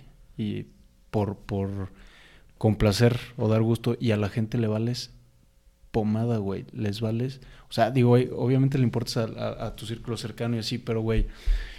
No, si haces algo, si te pones un nuevo tatuaje, güey, la gente va a decir, no mames, el pollo hizo un tatuaje dos minutos que te ve, güey, y después se le va a salir por de la pinche cabeza y no se le va a volver a ocurrir. Y tú dices, no mames, güey. Me van a juzgar un chingo por, por mi tatuaje, cabrón. ¿Qué tal que.? No sé, güey. Nos hacemos puñetas mentales bien cabrón nosotros mismos, güey. Y, güey, no mames, ni, ni te voltean a ver, güey. Por ejemplo, ahorita que decía que, que mi papá, el día que, que más los decepcioné fue el día que, que le dije que... Fue el de los tatús. No, fue el día de los tatús. el segundo día fue el día de la música. El primer día fue el de los tatús. Pero algo que le digo, mira papá, la verdad, lo vas a ver porque me vio primero esto y luego ya me vio todos. lo supe esconder muy bien. Pero te pusiste todos al mismo tiempo, güey. No, el, el, el pesco me, los, me lo puse como una semana antes de su cumpleaños y justo dijo, quiero ir a San Miguel de Allende. Y dijimos, ah, órale. Y no sé por qué, dijo, oigan, tráiganse traje de baño porque vamos a nadar. Y dije, puta, madre. ya se, lo, va a tener que ver. Y cada que me voy poniendo uno, me va diciendo de que ya, ya son varios y todo. Y un día como que le dije, a ver, papá, tú cuando me ves en los vapores, porque diario nos vemos y nos vemos todo, porque así, es el tema de los vapores, ah, digo, ya, me, ya ves Eduardo completo, o sea, no ves esa particularidad yo mismo me levanto, me, me cambio y todo, me veo en el espejo cuando me estoy bañando y todo, y no es como que digo, ah, mira nomás mis pinches tatuajes. No, güey, o sea, ya es, güey, es parte de mí. Entonces, lo, como lo dices tú, si tú te pones tu, tu, tatuaje diciendo, no, hombre, pues es que todo el mundo me va a preguntar qué pedo y así. Pues igual tanto es de que, ah, mira qué tu tatuaje, sí. Y se van. O igual se enteran que tienes un tatuaje y ni siquiera te van a preguntar. Yo, por ejemplo, soy muy... O sea, se me hace este, muy curioso que la gente se ponga tatuajes por ponerse tatuajes para poderlos enseñar o así. Yo siento que el día que, me, puse mis tatuajes, yo le decía a Lorena, o sea, por ejemplo, en el trabajo siempre uso camisa, digo, no tengo necesidad. Tampoco cuando me, las, me los tomaban no quería subir la historia de, ah, miren, otra rayita del tigre o así, porque decía, no les interesa a la gente, o sea, es algo que hice muy personal, no lo estoy haciendo por ellos. Y eso me ha sorprendido mucho porque, por ejemplo, me pasa que el lugar al que voy, el lugar que se me acerca la gente y me dice, a ver, güey, enséñamelos. Y hay como este, como misticismo, en parte por, pues porque la verdad están muy chingones, están muy bien diseñados, gracias Roy González, gran tatuador, se lo recomiendo. Este, y por... ¿Ese güey tatúa o ese güey te hace el diseño? Hace las dos cosas. Ya no, no sé qué tatuaba, güey. Yo creo que tiene uno de los conceptos más chingones de, de, los tatuajes, que es te auto tatuaje y ese diseño queda, las cuenta, es como tu NFT. Ya. O sea, ese diseño lo tengo en mi página y todo, pero por ejemplo, el del tigre, van como siete personas que le dicen, házmelo. Y dice, no, güey, te hago otro tigre. te, eh, te diseño otro, otro tigre en otra pose, o así, pero ese es de Eduardo Álvarez Bárcena y está a su nombre y tan tan. Chido.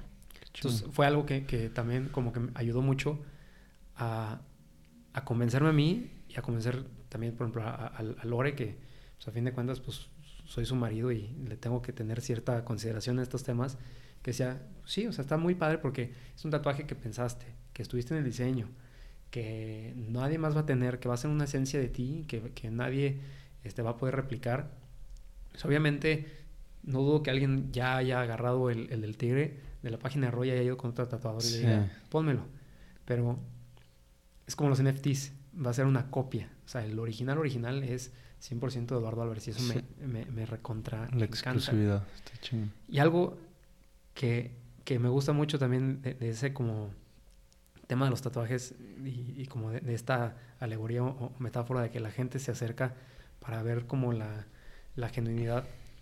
El otro día estaba en la boda de uno de mis mejores amigos, este, de- del Pollito González, también le dicen pollo. Y de la nada, güey, o sea, como que yo estaba mi pedo, te digo, todo el 2021 por temas de pandemia y de, economía y que me estaba tratando de reajustar y todo, eh, no, no saqué canciones, ya como que dije, vamos como a reagruparnos, este, y luego ya en 2022 vemos qué pedo. Como tres, cuatro personas que llevaba un chingadazo sin ver, que no las hacía en mi vida desde prepa o así, se me acercaron y me dijeron de que, güey, no mames, cabrón, estás cabroncísimo, güey. Neta, mis respetos, qué chingona música haces, qué chingón eres, güey, que te atreves a hacer esas cosas. Y dije, wow, o sea, no.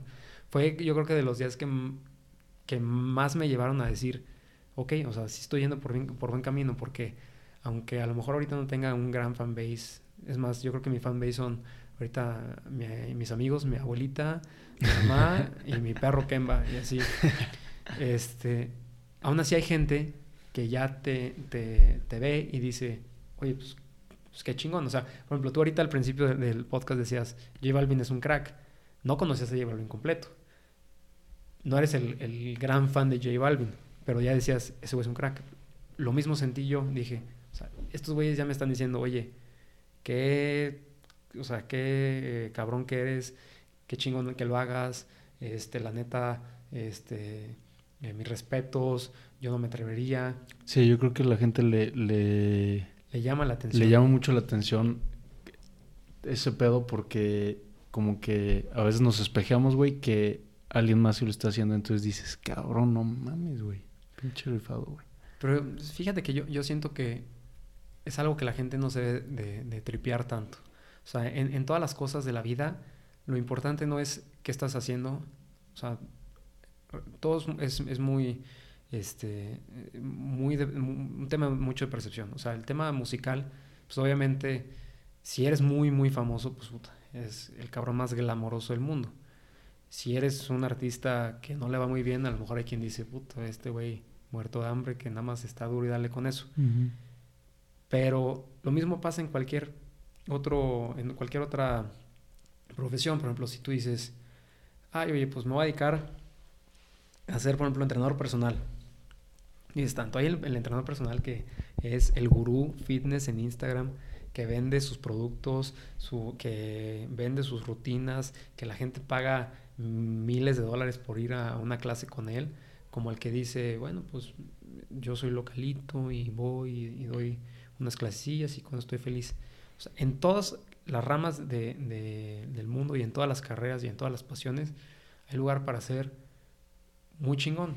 Por ejemplo, si en, en los casos de, de estas personas, si yo los veo que están, tengo, tengo unos, unos compañeros del, del TEC de Monterrey que la neta, mis respetos, güey, no manches, o sea, ubicas la, la marca este, Hardbest, No sé por qué es- hicimos sabía que ibas a decir. No, yo no los conozco, güey, ni sabía que iban contigo, pero como que es- pensé que ibas a decir esa hicimos, marca, hicimos conexión. Sí, qué pedo. Nos vamos a besar.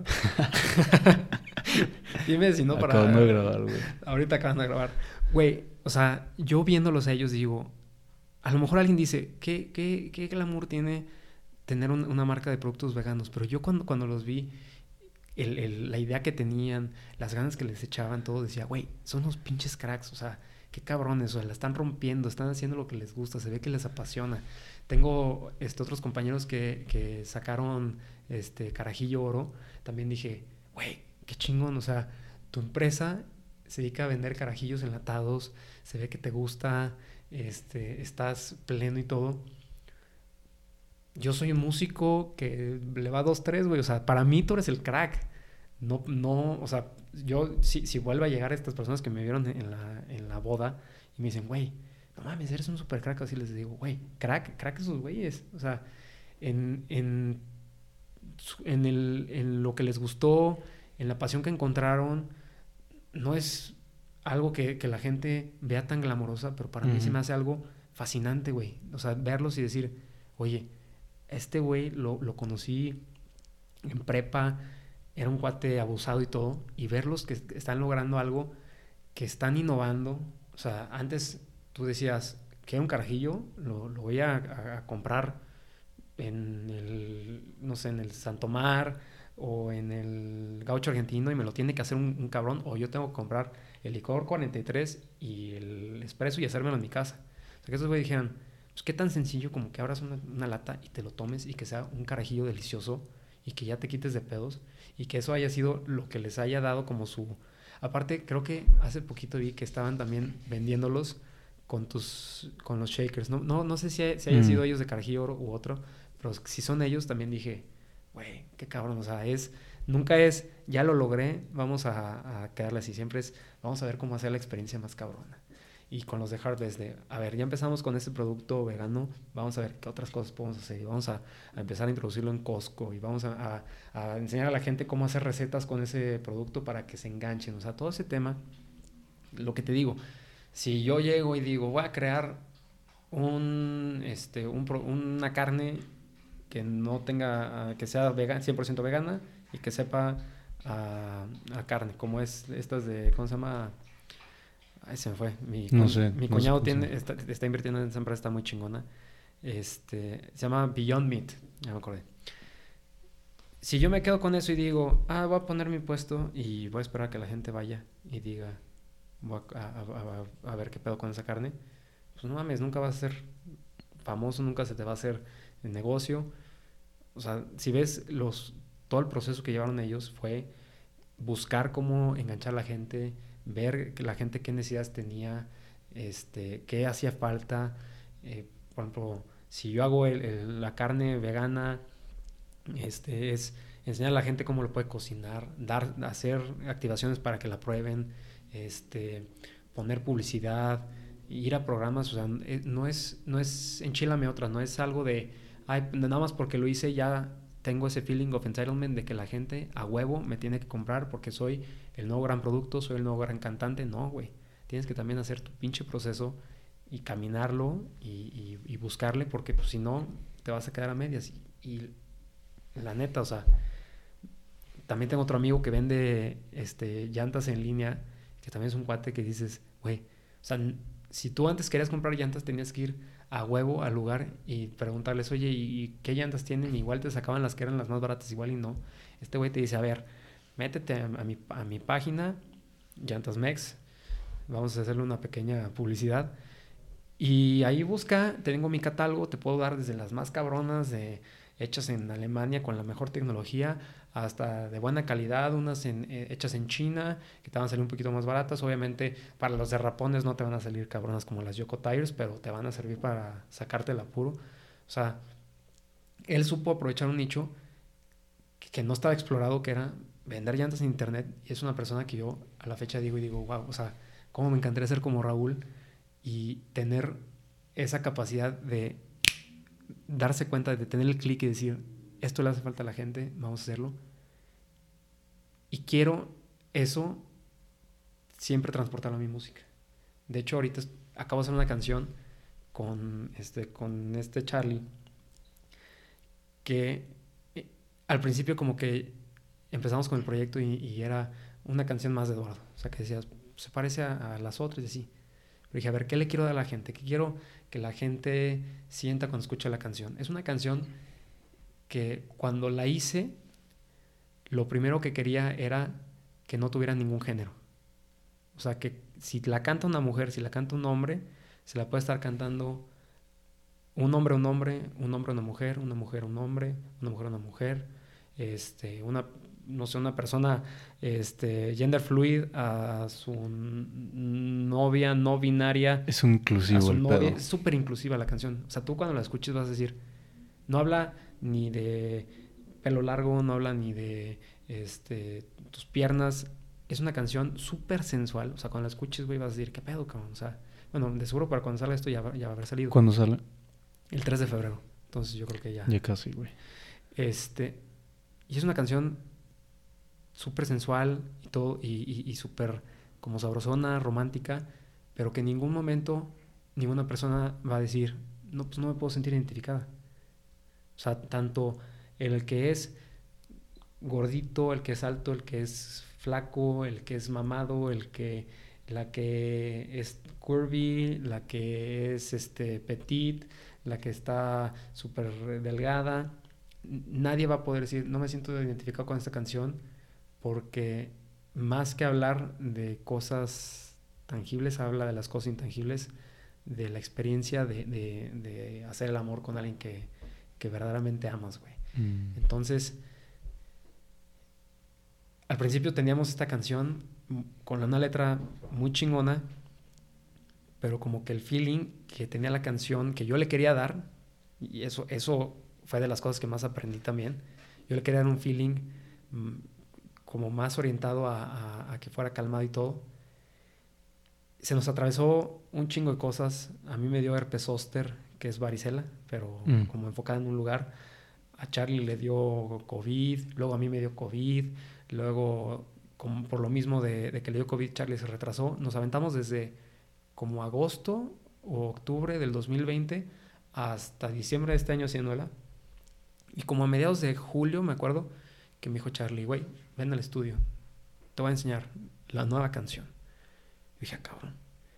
Me pone una rola, güey, que dije, no mames, cabrón. Qué pinche pedo. Dice, güey, es que un día me levanté y dije, ¿sabes qué? Siento que la canción de Eduardo no está reflejando lo que Eduardo realmente quiere. O sea, algo le falta, le falta feeling, le falta algo. Y lo que le faltaba es que Charlie le inyectara también parte de su estilo. Y es algo que me llevó a darme cuenta que tú siempre piensas que, lo mismo que decía, por ejemplo, de la ropa y todo, tú siempre piensas que tu, que tu verdad es absoluta y que la gente tiene que hacer las cosas como tú quieres. Pero conforme vas agregando cosas de, de más gente, opiniones, te vas abriendo, van llegando cosas cabroncísimas, güey. También ahorita estoy haciendo otra canción con, con, un productor con el que trabajo también otras veces que se llama Toño Parga. Es una canción este, acústica que siempre la he querido hacer así. Le quería dar como un feeling como de Love Yourself de, de Justin Bieber. Y cuando me puso el demo, que dije, déjame experimentar un poco, me puso un panorama de guitarras, güey, con guitarras en reversa y todo que dije, güey, o sea, la cantaba y me daban ganas de llorar, porque decía, güey, o sea, suena tan bonito. Y es, y si yo le hubiera dicho, a huevo quiero que sea una guitarra nada más tocando así, jamás me hubiera llegado ese producto final. Entonces, eh, es un tema de, si tú no estás abierto a, a, que aceptes opiniones, juicios, eh, críticas, eh, obviamente todas constructivas, pues jamás vas a evolucionar y vas a estar siempre estancado y nunca este, vas a, poder seguir creciendo y seguir evolucionando. Hay una frase de, Roger Federer que me gusta mucho, que dice que lo, va, va, más o menos así, ahorita déjame ver si me acuerdo, pero es que mientras no te muevas, vas a, fallar. Vamos a menos deja, la, busco rápidamente en Google porque es una frase, güey. Exacto, muy precisa. muy precisa que como que te invita a siempre estar en, en constante e, evolución. Motion creates emotion. Exactamente. Mira, keep moving forward. Just do it.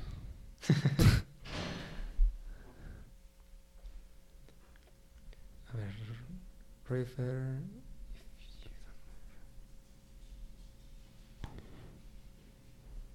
Hoy para este año que se, que se viene, ¿qué traes en mente?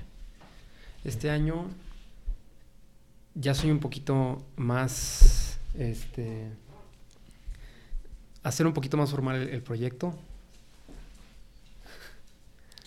Una gran amiga de toda la vida, la señora Lichates. Este, seguir con, con, mi proyecto, formalizarlo más, darle el, este, el tiempo, eh, la dedicación que se merece.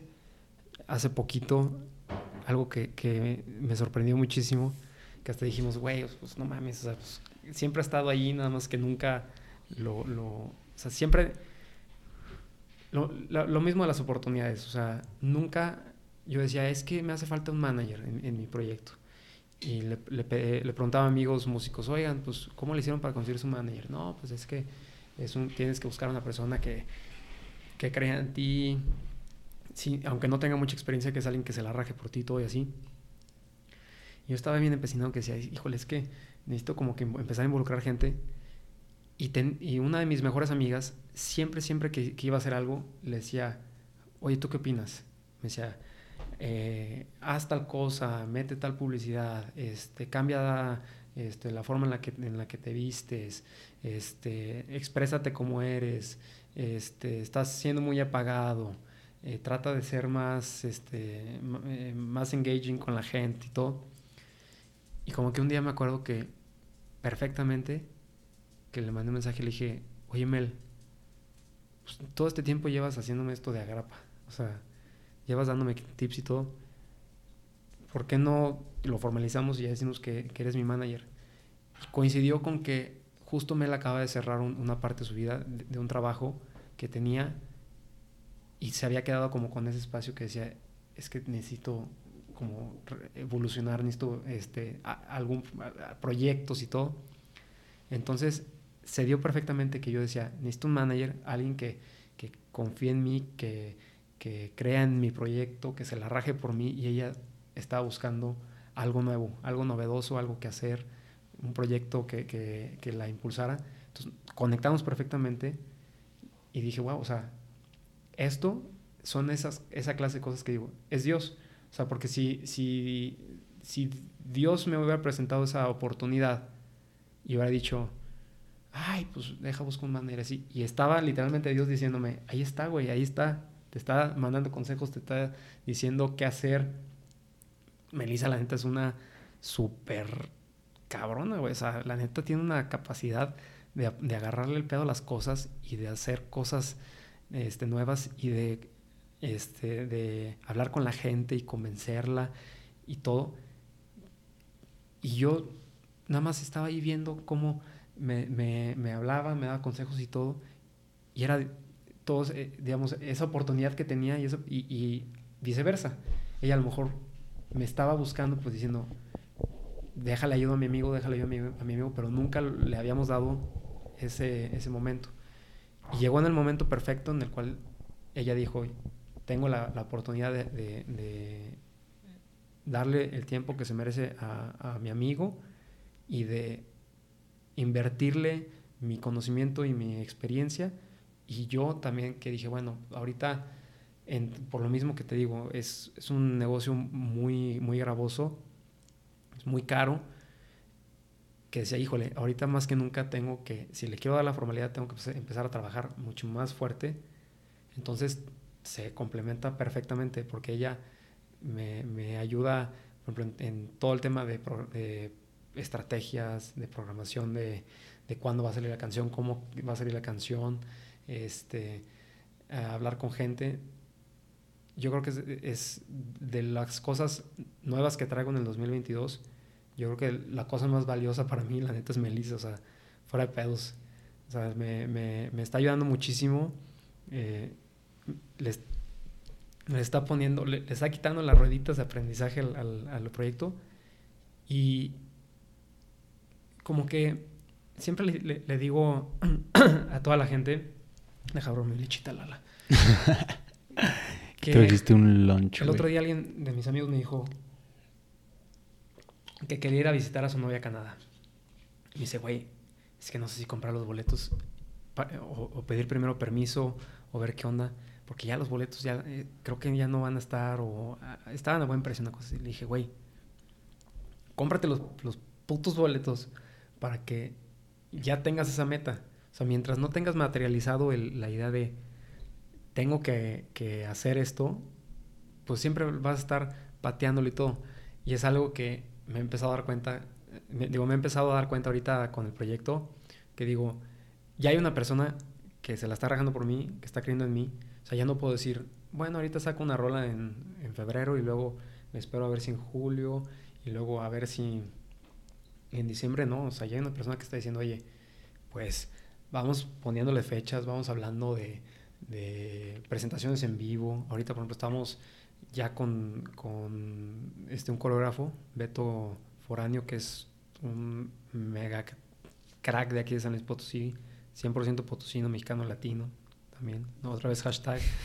Este, en, en, fin, ya no es tanto un proyecto de, como dices tú, que la gente piense que es un hobby, o sea, ya es, ya es una empresa, o sea, ya hay gente que, a la cual le estoy pagando por, por ejemplo, porque se, se mantenga siempre aprendiendo mis coreografías, cinco bailarines, este, ya hay gente que dice, mañana hay una presentación en, en, vivo de Eduardo, ya hay bajista, ya hay guitarrista, ya hay coristas, ya hay percusionistas, güey. Que Deberías meter a tu jefe de baterista, güey. No, no, mames, estaría muy chingón. En un concierto, así que salga y que cumpla su sueño de presentarse en vivo con una batería. ¿Quién sabe si todavía le pueda dar a la batería? le tenemos que... Siempre he querido comprarle una batería eléctrica. Siempre se me olvida y tengo el dinero y así, y como que luego ya me acuerdo de que, no sé, en febrero y digo, puta, le voy a regalar a mi papá su batería eléctrica. Este año es más, ya, me voy a programar. Este año Navidad se la voy a comprar, güey. Pero ahorita que dices de los percusionistas, de hecho, otra cosa que también, que dices, o sea, son temas de, no de milagros, de oportunidades. En una canción que se llama Pensando en ti, de las que hice, fue la tercera, yo creo que es de las canciones más chingonas que he hecho en todo su proceso. Realmente yo se la entregué a, Toño, el, productor, le dije, esta es la, versión en, acústico. Este, ya viste que a la gente le, le gustó más el reggaetón que el RB. Le quiero dar un tema muy tropical, que la gente se sienta en la playa, que la gente sienta muy buena vibra. Es una canción súper melancólica. O sea, si tú escuchas la letra, una canción realmente entre triste, pero como eh, catártica, si es catar... Sí, o sea, es, una, es una catarsis de, de, que ya este, entraste en paz con el recuerdo de una persona. Y le digo a este güey, quiero que, que, fuera de eso también sea una canción como que la gente la sienta como uplifting. Que tenga baile, que tenga muchos coros, que tenga este, como el sonido playero y todo. literal, la escuché, güey, la primera vez, el, el primer demo, o sea, no, no, tenía nada, o sea, más que sintetizadores y todo, y instrumentos, eh, casi siempre en los demos grabamos en instrumentos de computadora, y ya después ya entran los músicos a grabar bien, bien. Escuché la canción y le dije, güey, se puede entregar así, o sea, se quedó. Está cabroncísima. Y resulta que un día me dice, oye, tengo un amigo que se llama Memo Barrón, que es percusionista de José Feliciano, está ahorita en Nueva York de gira con él y todo. Y vino a San Luis Potosí. Y él toca el djembe como un endemoniado. Esa es de las palabras favoritas de, Toño. Dice, toca el endemoniado. Dice, ¿quieres que le pregunte si jala a, a tu producción? ¿Quién sabe cuánto nos va a cobrar? Y dije, puta, güey. Pues para que el cuate de mi, de mi productor, que es percusionista en Estados Unidos y que es un cabrón así de bien hecho y derecho, en, la buena, en el buen sentido de la palabra, es un crack, vuelva a, venir a San Luis para tocar, pues dije, pues órale, dile, a ver, a ver qué pedo. Hombre, creo que a la mera hora ni nos cobró, dijo, esta va por el amor al arte, güey. Escuchas la canción, hay como dos momentos en los cuales, por, por el respeto que le teníamos a, a, a, Memo, dijimos, se tienen que echar unos solos, güey. Y haz cuenta, después del primer coro y casi al final de la canción, lo escuchas y, o sea, Casi siempre tú ves a las, percu a las percusiones y te imaginas como el típico ritmo de... Y muy repetitivo. Este güey lo toca tan chingón que tú escuchas el djembe, güey, es un instrumento que te da muchísimos sonidos, una melodía, güey. Te lo juro, cuando la acabé de escuchar dije, no mames, güey, o sea, das por, por... Tú siempre como persona común y corriente das por hecho muchísimos instrumentos, muchísima gente. Por ejemplo, el tema de la batería, ahorita que hablamos de mi papá, ¿has visto la película de Whiplash? Sí. No mames, ahí dices, cómo hay gente que toca la batería y la toca, puta.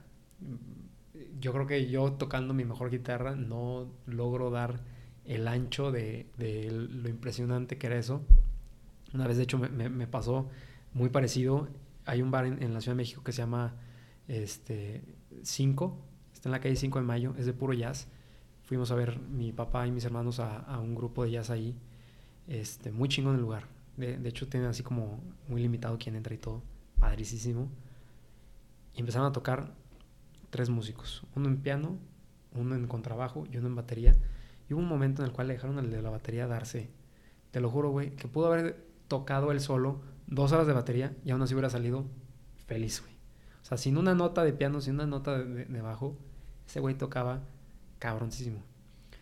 Y volviendo a, lo que decía de, los de Harvest y de los de Carajilloro, hay mucha gente que dice, pues, es que los guitarristas y este el front el frontman de cada grupo casi siempre es el que toca la guitarra y el que canta y así y los y es como no sé si ahorita le preguntas a alguien de quién son los de Maroon 5 pues dicen Adam Levine y otros cinco güeyes pero cuando alguien verdaderamente toca chingón su instrumento güey son una cosa de otro mundo güey o sea no no por porque pienses que algo es menos importante porque la gente le haya dado esa etiqueta, no debes de dejar buscar uh -huh. ser una persona que se desenvuelve en ese instrumento, en ese negocio, en esa profesión, de la forma más chingona que se pueda.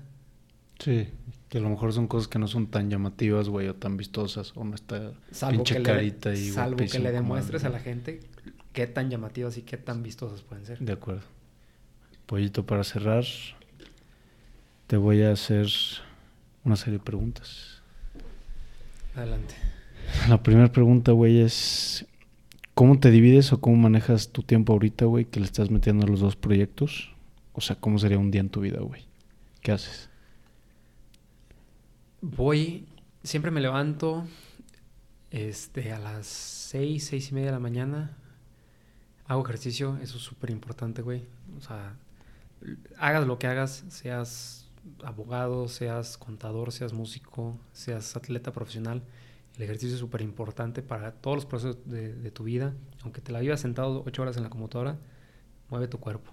Entonces, de 7 a 8 hago gimnasio, de, lunes a viernes.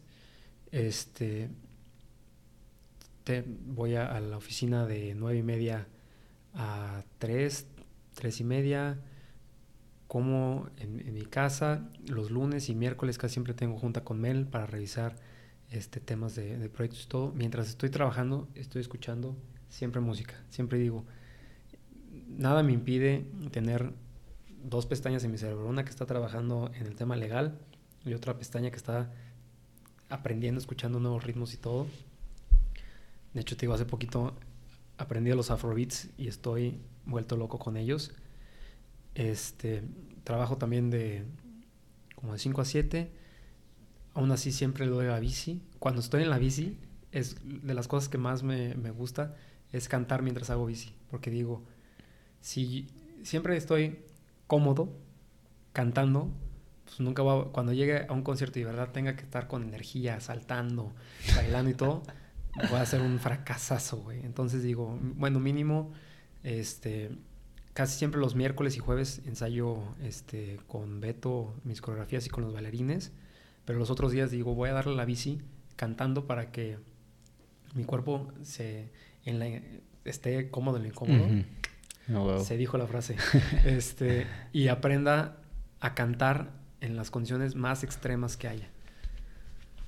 Y este, siempre trato de cenar con, con Lorena, platicamos, sacamos a lo mejor a pasear al perrito y siempre nos vamos a dormir muy temprano. Pero por lo general, eh, en mis tiempos libres, algo que por lo mismo que estoy muy, muy, este, muy ocupado, antes cuando era chico me gustaba mucho leer. Yo creo que me aventé en mi infancia y mi adolescencia, yo creo que unos 250 libros.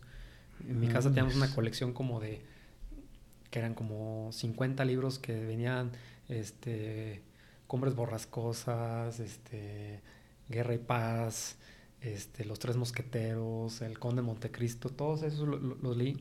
Y hubo un momento en, el, en mi vida profesional en este tema de querer ser músico y también querer ser este, abogado al mismo tiempo, pues que ya no tenía nada de, tiempo para concentrarme en, poderle dar tiempo a, los libros.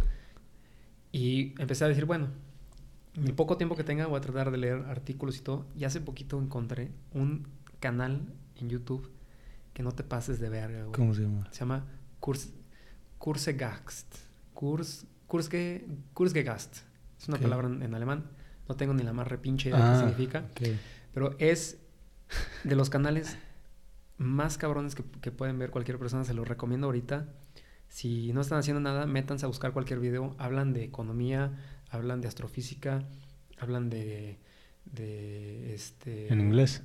Sí, en, alemán? en inglés. Y están los subtítulos en todos los idiomas que quieras. Son 12 güeyes en Alemania o en Inglaterra, no sé dónde estén, pero que hacen sus videos con unas animaciones chingoncísimas de unos patitos, güey, pero todos en 2D, o sea, es como animaciones como para niños, pero muy bien explicado de temas de hoyos negros, de radiación de Hawking, de qué pasa cuando pasas el evento de horizontes de un hoyo, negro, cómo fue el, el momento en que chocó el asteroide en la extinción de los dinosaurios, este, cómo funciona la, ¿cómo se llama? el ingreso básico universal, este, por qué se, debe legalizar la marihuana, todo con, con, muy bien explicado, con muy buenas fuentes, todas te las ponen, pero con animaciones muy padres y muy digeribles, entonces digo, en los poquitos 30, 40 minutos que tengo al día de, para tratar de, de aprender algo, que no sea música o sea derecho, siempre trato de ver esos videos, güey. No sabes qué maravilla. Es más, si ahorita me dices, ¿cuáles son tus, tus tres libros favoritos? No te sabría decir, pero sí te puedo decir cuáles son mis tres videos favoritos de curso que gasto. Ok, te voy a pedir recomendaciones, güey. De lo que quieras, esa ya es una, güey. Videos documentales, libros que te gusta. Yo creo, creo que de las cuentas más eh, más padres que puedes seguir en Instagram, sobre todo para informarte, rápido, sencillo. Una se llama Te lo cuento, pero Te lo cuento es con W y con K, y otra que se llama Marisa Informa, que también es muy buena. Esas, esas dos cuentas me las pasó Lorena de una vez que como que me dijo, oye, quiero aprender más del mundo y todo, porque siento que me estoy rezagando en, mi conocimiento mundial y así. Y le dije, no, pues busca noticias o así, para, y, le dije, sí, o sea, como que se puso el propósito y le dije, cada día te voy a preguntar cuál fue la noticia del día. Mm. Y de repente me llegaba así de que con unas explicaciones de nombre. Hoy, este, eh, Vladimir Putin empezó a hablar de, este, del tema que tiene en la frontera con, con Ucrania, este, acaban de, de matar al, al, presidente de Haití, este, eh, ya empezaron la, la, investigación contra Donald Trump y decía, güey, ¿qué pedo? ¿De dónde sacas tanta info? Me dijo, no mames, ponte estas dos cuentas y te lo juro, con ver las stories de, cada cuenta que te vas a tomar tres minutos, cinco minutos al día cada una, te empapas de información y la neta lo hacen muy digerible, muy padre, o sea, como que sí te mantienen este, al tanto. Yo creo que esas dos cuentas de Instagram son súper recomendables. De YouTube Kurzgegast es lo mejor que pueden ver. Y también me gusta mucho para... que es, que es contenido que le digo a Lorena, lo, veo más como para zafarme de, todo lo que traigo, desconectarme. Hay un cuate en YouTube que se llama Matt Pat, que lo adoro al cabrón. Es, yo creo que el mejor creador de contenido que conozco. Es un cuate que tiene cuatro canales. Uno que se llama este, Film Theory, uno que se llama Food Theory y los otros dos creo que es Video Game Theory o algo así.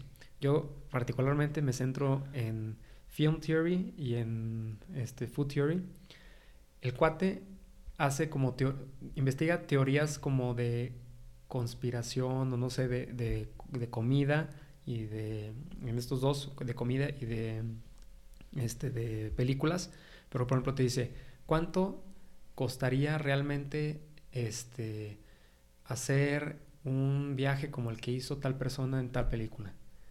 Y te lo mm. pone pero con datos que te dice, en el 2015 este, el Producto Interno Bruto de Estados Unidos era tanto, entonces cada persona ganaba en promedio tanto. Entonces para poderte ir tienes que, ganar, que agarrar un avión con este, este, estas tres escalas, lo cual eh, tendrías que estar en cada ciudad tal. Por ejemplo, en el Food Theory tiene uno de, si te quedas encerrado en un supermercado, para sobrevivir por lo más que puedas. ¿Cuánto sobrevives? ¿Cuánto, ¿Cómo le haces para sobrevivir el mayor tiempo posible? Entonces te explica qué puedes compostar, qué no puedes compostar. Te explica, por ejemplo, cuál es el, la cadena de suministros de Little Caesars, que dice, Little Caesars, su, su negocio no es la pizza, es la logística de, de entrega de suministros a otras tiendas que en esa aprovecha para surtirse a sus a sus restaurantes. Entonces, por eso la pizza de Little Caesars es tan barata, güey. También te dice en Costco, este, la, el pollo rostizado siempre ha costado, este, creo que 4 dólares o algo así. Y dice, ellos le han perdido muchísimo dinero al, al pollo rostizado, pero lo ponen hasta el final, porque el chiste de Costco es que si quieres ir a comprar el pollo rostizado que está baratísimo, tienes que pasar por todos los pasillos. Entonces, de lo que le pierden, es una estrategia este, para que la gente al ir quiera consumir más. Sí, lo ganan en... Entonces realmente, curso de, Instagram, eh, te lo cuento y Marisa informa, y de YouTube, para aprender más cosas, Kurzgegast, y para aprender también, pero cosas más cagadas, este, Food Theory y... Ah, huevo, está chingón. Y Film Theory de Matt Pat. A huevo, poquito. Pues, güey, te agradezco que hayas venido. Hombre, este, ya para cerrar, eh, se vienen se vienen proyectos buenos este año, al parecer. ¿Dónde te puede encontrar la gente, güey, en redes sociales? Me pueden encontrar como just.pollo, o sea, como solo pollo. Este, J-U-S-T.P-O-L-L-O. En Instagram, en Facebook también me pueden encontrar así. Y también me pueden encontrar todos los días en mi oficina. me pueden encontrar a las 7 de la mañana en el Depor por si quieren consejos para cómo ponerse súper sabrosotes. También pueden encontrar a Mau en un horario más patronal, como a las 10, ¿verdad? no, voy en la tarde, güey. Voy en las tardes? O a las 5 o a las... A las 5 o a las 5. Muy patronal. Muy patronal. No mames, cero, güey. Pero, sí. Y en Spotify me encuentran como Eduardo. ¿Te vas a cambiar tu username de redes sociales a Eduardo o no? Obviamente ya está. Lo he buscado. es, un, es un cuate. Hijo de puta, güey. Si me estás viendo, pinche cabrón, no me has contestado. Le he ofrecido como 10 mil, 20 mil pesos por el puto username y no me contesta y me bloqueó el cabrón. No mames, güey. Entonces le dije a, Lorena de que tú síguele mandando, síguele mandando a ver si sale. Yo creo que voy a poner, Mel, si estás viendo esto, más bien si estás escuchando esto, más probablemente busca ese güey y vamos a, hacerle la guerra. Hijo de puta, güey. Es que ya, ya, investigué. Es un tema que puedo hacer con registrando el nombre Eduardo, pero primero tengo que tener como este, publicaciones donde aparezca mi nombre y todo, y, se, lo puedo chingar. Pero me gusta mucho yo Pollo. Güey, a mí se me dicen, cabrón, te doy 500 dólares por tu username. No mames, ten, güey. Claro, Sin pedos, güey. Este güey no sé por qué está tan empecinado. Es que. Hijo de puta, güey. Aparte por un nombre que es como de señor. no, sí me gusta mi nombre. Eduardo está chido. Oye, pues muchas gracias, Pollito, nuevamente.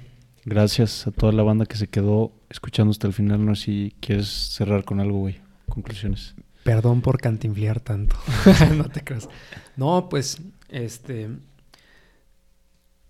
Quiero decirle a la gente que todo lo que hagan, no importa este, qué tan duro sea la vida, eh, lo más importante siempre es perseverar, siempre seguir haciendo las cosas y no buscar hacer las cosas por los resultados, sino hacerlos por la experiencia y por, eh, por el crecimiento que implica el caminar el camino, no tanto el llegar a la meta. O sea, la vida no es llegar al día de tu muerte y decir, puta, el día de mi muerte tenía tanto. No, la vida es un cúmulo de experiencias, entonces concéntrese más en disfrutar lo que están haciendo, en ponerle actitud buena a la vida, siempre ver las cosas buenas que tienen este, todo.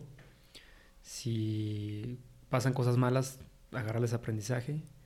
Y pues si llegan este, mucho dinero, cosas materiales, qué chingón. Si no, pues aprendan a ser feliz con lo que tienen. Porque hay gente que no lo tiene. Amén. Vámonos.